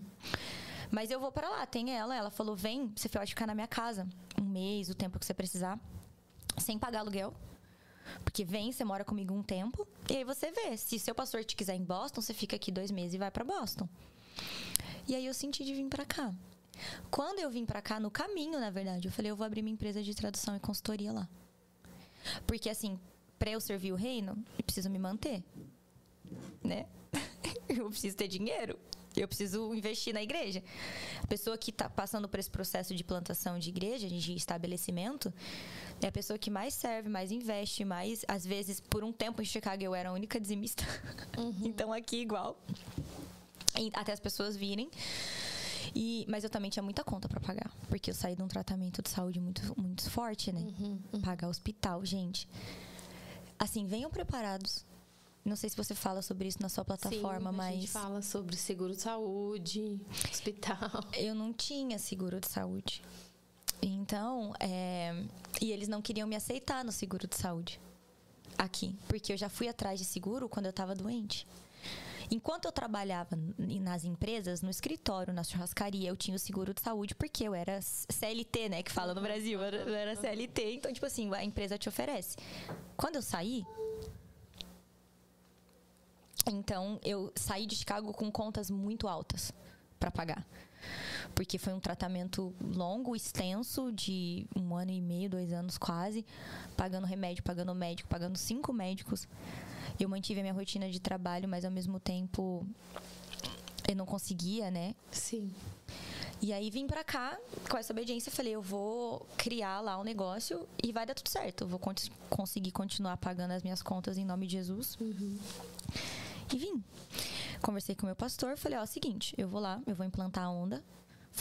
Implantar não, né? Eu vou derramar sementes. O Senhor vai mandar chuva se for para crescer a gente prepara líderes, faz a mesma coisa que aconteceu em Chicago, entrego e vou embora. E se não for, eu fico por lá. Ele falou: tá bom, vamos dar aí uns dois meses. Vai, se você tá sentindo que se Deus tá te falando vai, quem sou eu para falar não, né? E aí eu vim para Orlando na obediência, assim. Só que Deus foi muito específico comigo. Ele disse que eu tinha que dar todas as minhas coisas embora. Tudo. Era para eu entrar no meu carro, o que coubesse no meu carro e me mudar para Orlando. Aí dei tudo embora. Tudo de cozinha, tudo que eu tinha conquistado, assim, sabe? Nos últimos nove anos. E eu acho que essa questão do desapego também é algo que eu não passei por isso quando eu vim pra cá. Porque eu morava na casa dos meus pais, tinha 20 anos, tipo, menina, não tinha nada no meu nome a não ser umas trocas de roupa. Uhum. que eu comprava na conta da minha mãe ainda e pagava depois.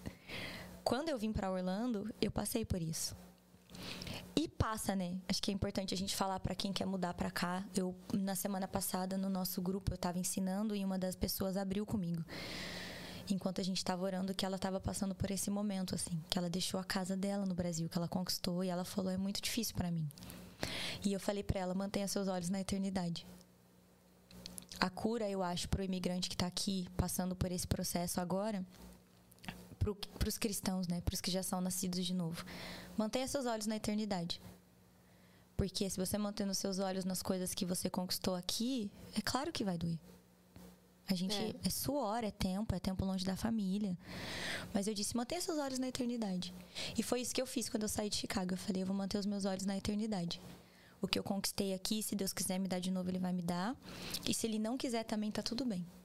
Porque o meu, a minha recompensa maior é Jesus. Uhum, amém. E vim, dei tudo embora, vim para cá. Quando cheguei aqui, cheguei para oferecer serviços de tradutor e intérprete. Foi assim que nasceu a IC Communications.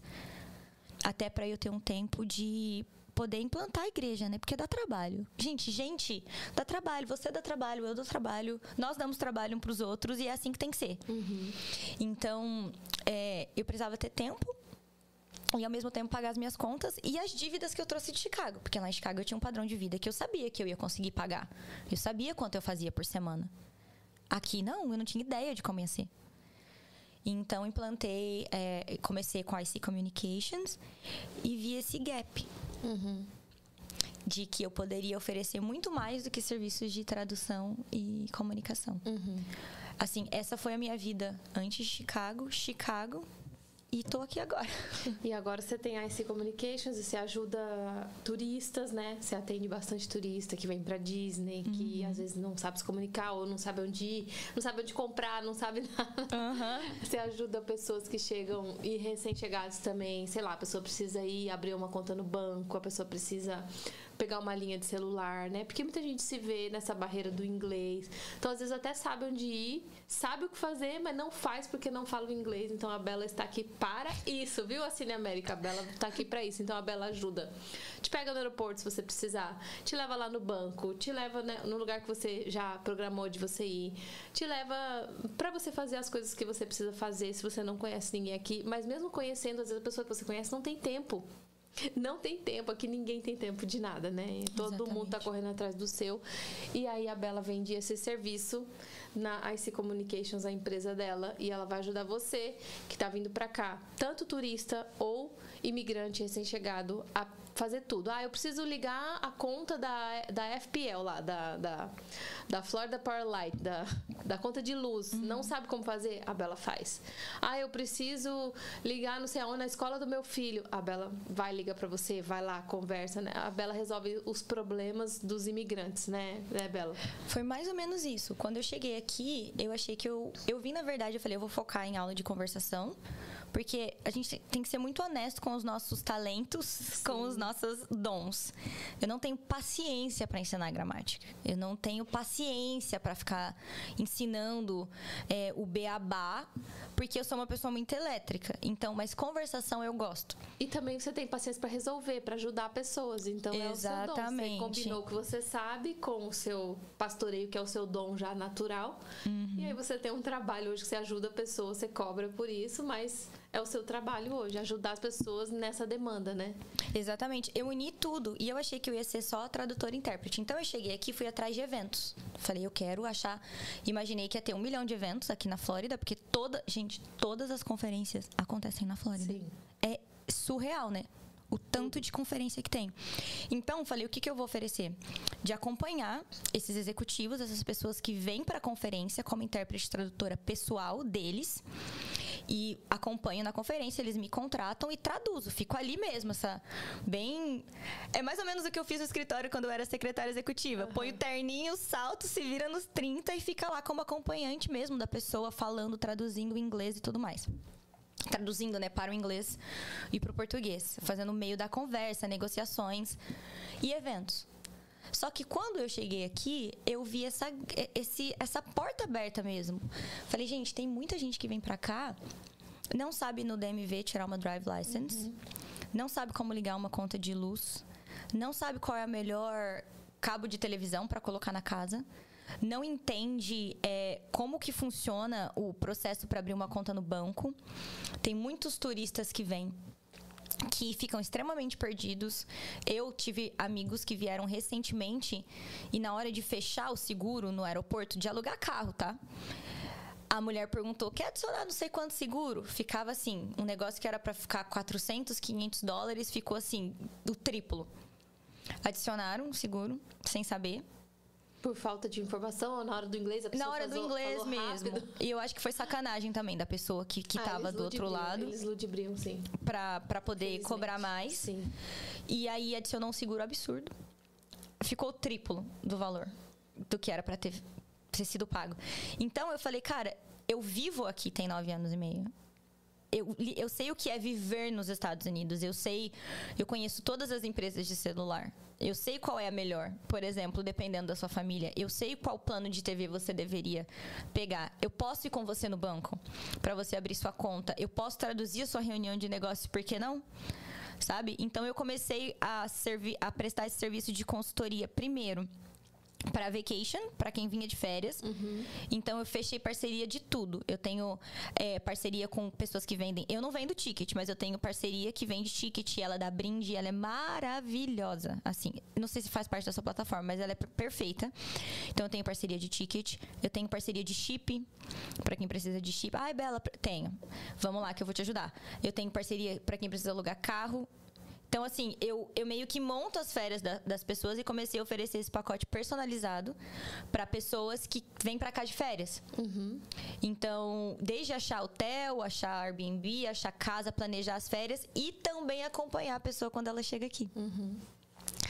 E aí isso começou a crescer graças a Deus. E aí eu achei, vi também essa necessidade de, tradu de fazer essa assessoria para as famílias que estão se mudando para cá. Né? E isso eu vou falar no ao vivo. Quem me abriu os olhos para isso foi você. Então, obrigada. Que Deus te abençoe. Amém. Que Deus A te deu nossa. triplo, quádruplo para os seus negócios. Amém. A nossa. Quando você me abriu os olhos, eu falei, cara, é tudo que eu faço. Por que não oferecer isso também? Uhum. E, e a, a galera fala, né? Ai, nos Estados Unidos ninguém ajuda. Seja uma pessoa que procure relacionamentos que vêm do alto. Porque você me falou disso. Não foi uma ideia minha, foi uma ideia que você me deu. Então, no meu caso, pode ser que eu seja uma exceção. E eu acredito que talvez seja. Mas no meu caso, eu encontrei brasileiros que olharam e falaram: você está perdendo de ganhar dinheiro. Por que, que você não faz? É verdade. E foi é, você.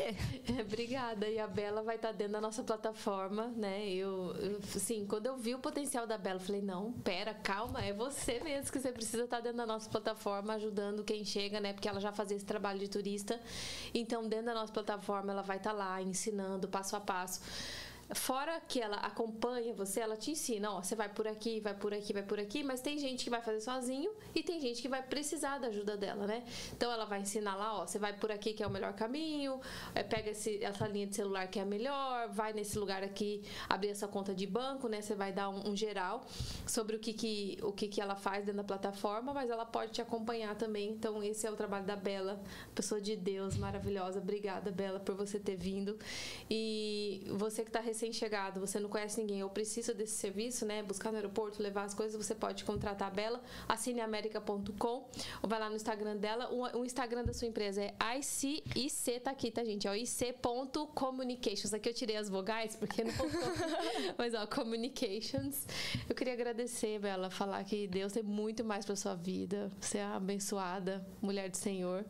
E Seja bem-vinda aqui à nossa plataforma. Foi muito bom o podcast. A gente vai precisar fazer outro no, no Convertidos, pode. Nós vamos, vamos, fazer outro no Convertidos para você contar sua caminhada cristã, né? Apesar de você ter dado um, um spoiler aqui, mas a gente tem um Convertidos Pod. Se você não faz parte também, está convidado para o Convertidos Pod, que é o nosso podcast cristão.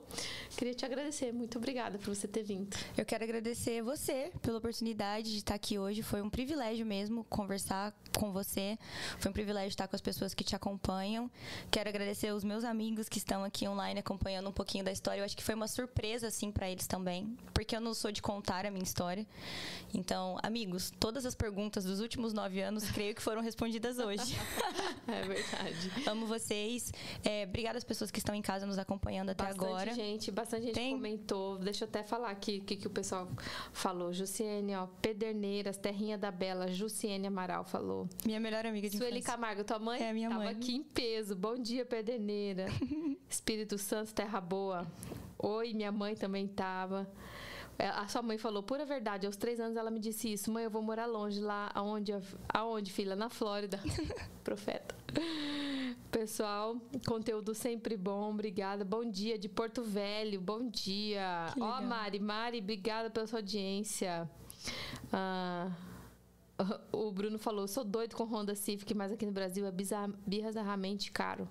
É, gente, aqui carro é uma coisa assim que a gente até perde o interesse, assim, porque carro no Brasil a gente entende que é algo meio que inalcançável, é difícil financiar, você tem que dar um, dar um payment muito grande. Aqui é tão simples, apesar de ser caro também, né? Uhum. Mas é tão simples, você consegue ter acesso às coisas que você fica até assim, você já nem dá mais valor, né? Uhum. A gente que aluga carro, eu já dirigi tantos carros aqui, tantos carros, assim, do zero a 100, que você imaginar, que hoje eu nem ligo, assim, sabe? Óbvio que eu tenho meu sonho próprio, eu quero ter o meu carro lá, o específico. Mas sabe quando você não liga? Uhum. Você, você também deve ter a mesma sensação, né? Hoje Sim. a gente nem liga pra cá quando a gente vem pra cá. Mas realmente o Honda Civic é um carrão no Brasil, né? É. O meu era o. Do... Gente, o meu era o de duas portas, 2010, na época. Uhum. Né? Como eu disse, eu paguei 3,500, não era o Honda Civic mais novo, o que eu comprei mais. Sucesso, Isabela. Deus te abençoe sempre. A Ariane falou. Minha mãe falou: mulheres fortes, vocês duas. Deus nunca abandonou. Nunca abandonou. Amém. Amém. Muito forte a sua história. Você é foda, Isabela. Muito forte o seu testemunho, Isabela. Deus abençoe grandemente você. A Nilceia falou. Sua mãe mandou umas carinhas de choro. Falou: Deus é bom. Você sempre perdoou tudo. Sempre sabe. Ela falou: não façam bullying, é muito triste, doloroso, e as pessoas que passam por isso ficam doentes e adoecem a família toda. Muitos vão carregar pelo resto da vida essa marca. É, infelizmente é uma coisa séria, né? Que a gente precisa evangelizar as pessoas para para isso. Mas eu tenho não... sido mais vocal sobre isso, mas enfim, é. para uma outra um outro tempo. Mas eu quero realmente agradecer ah, do fundo do meu coração, obrigada, falar que eu estou à disposição para servir em todas as áreas, não só na área espiritual, mas também e principalmente, mas como assessora, como é, tradutora, intérprete. Eu entendi que a IC Communications, ela, ela, eu achei que era um trabalho de tradução e hoje eu entendi que eu lido com o sonho das pessoas. Sim. É o sonho de vir na Disney, é o sonho que está sendo realizado às vezes eu atendi uma cliente de 67 anos Uau. que veio pra Disney pela primeira vez sozinha. Que linda.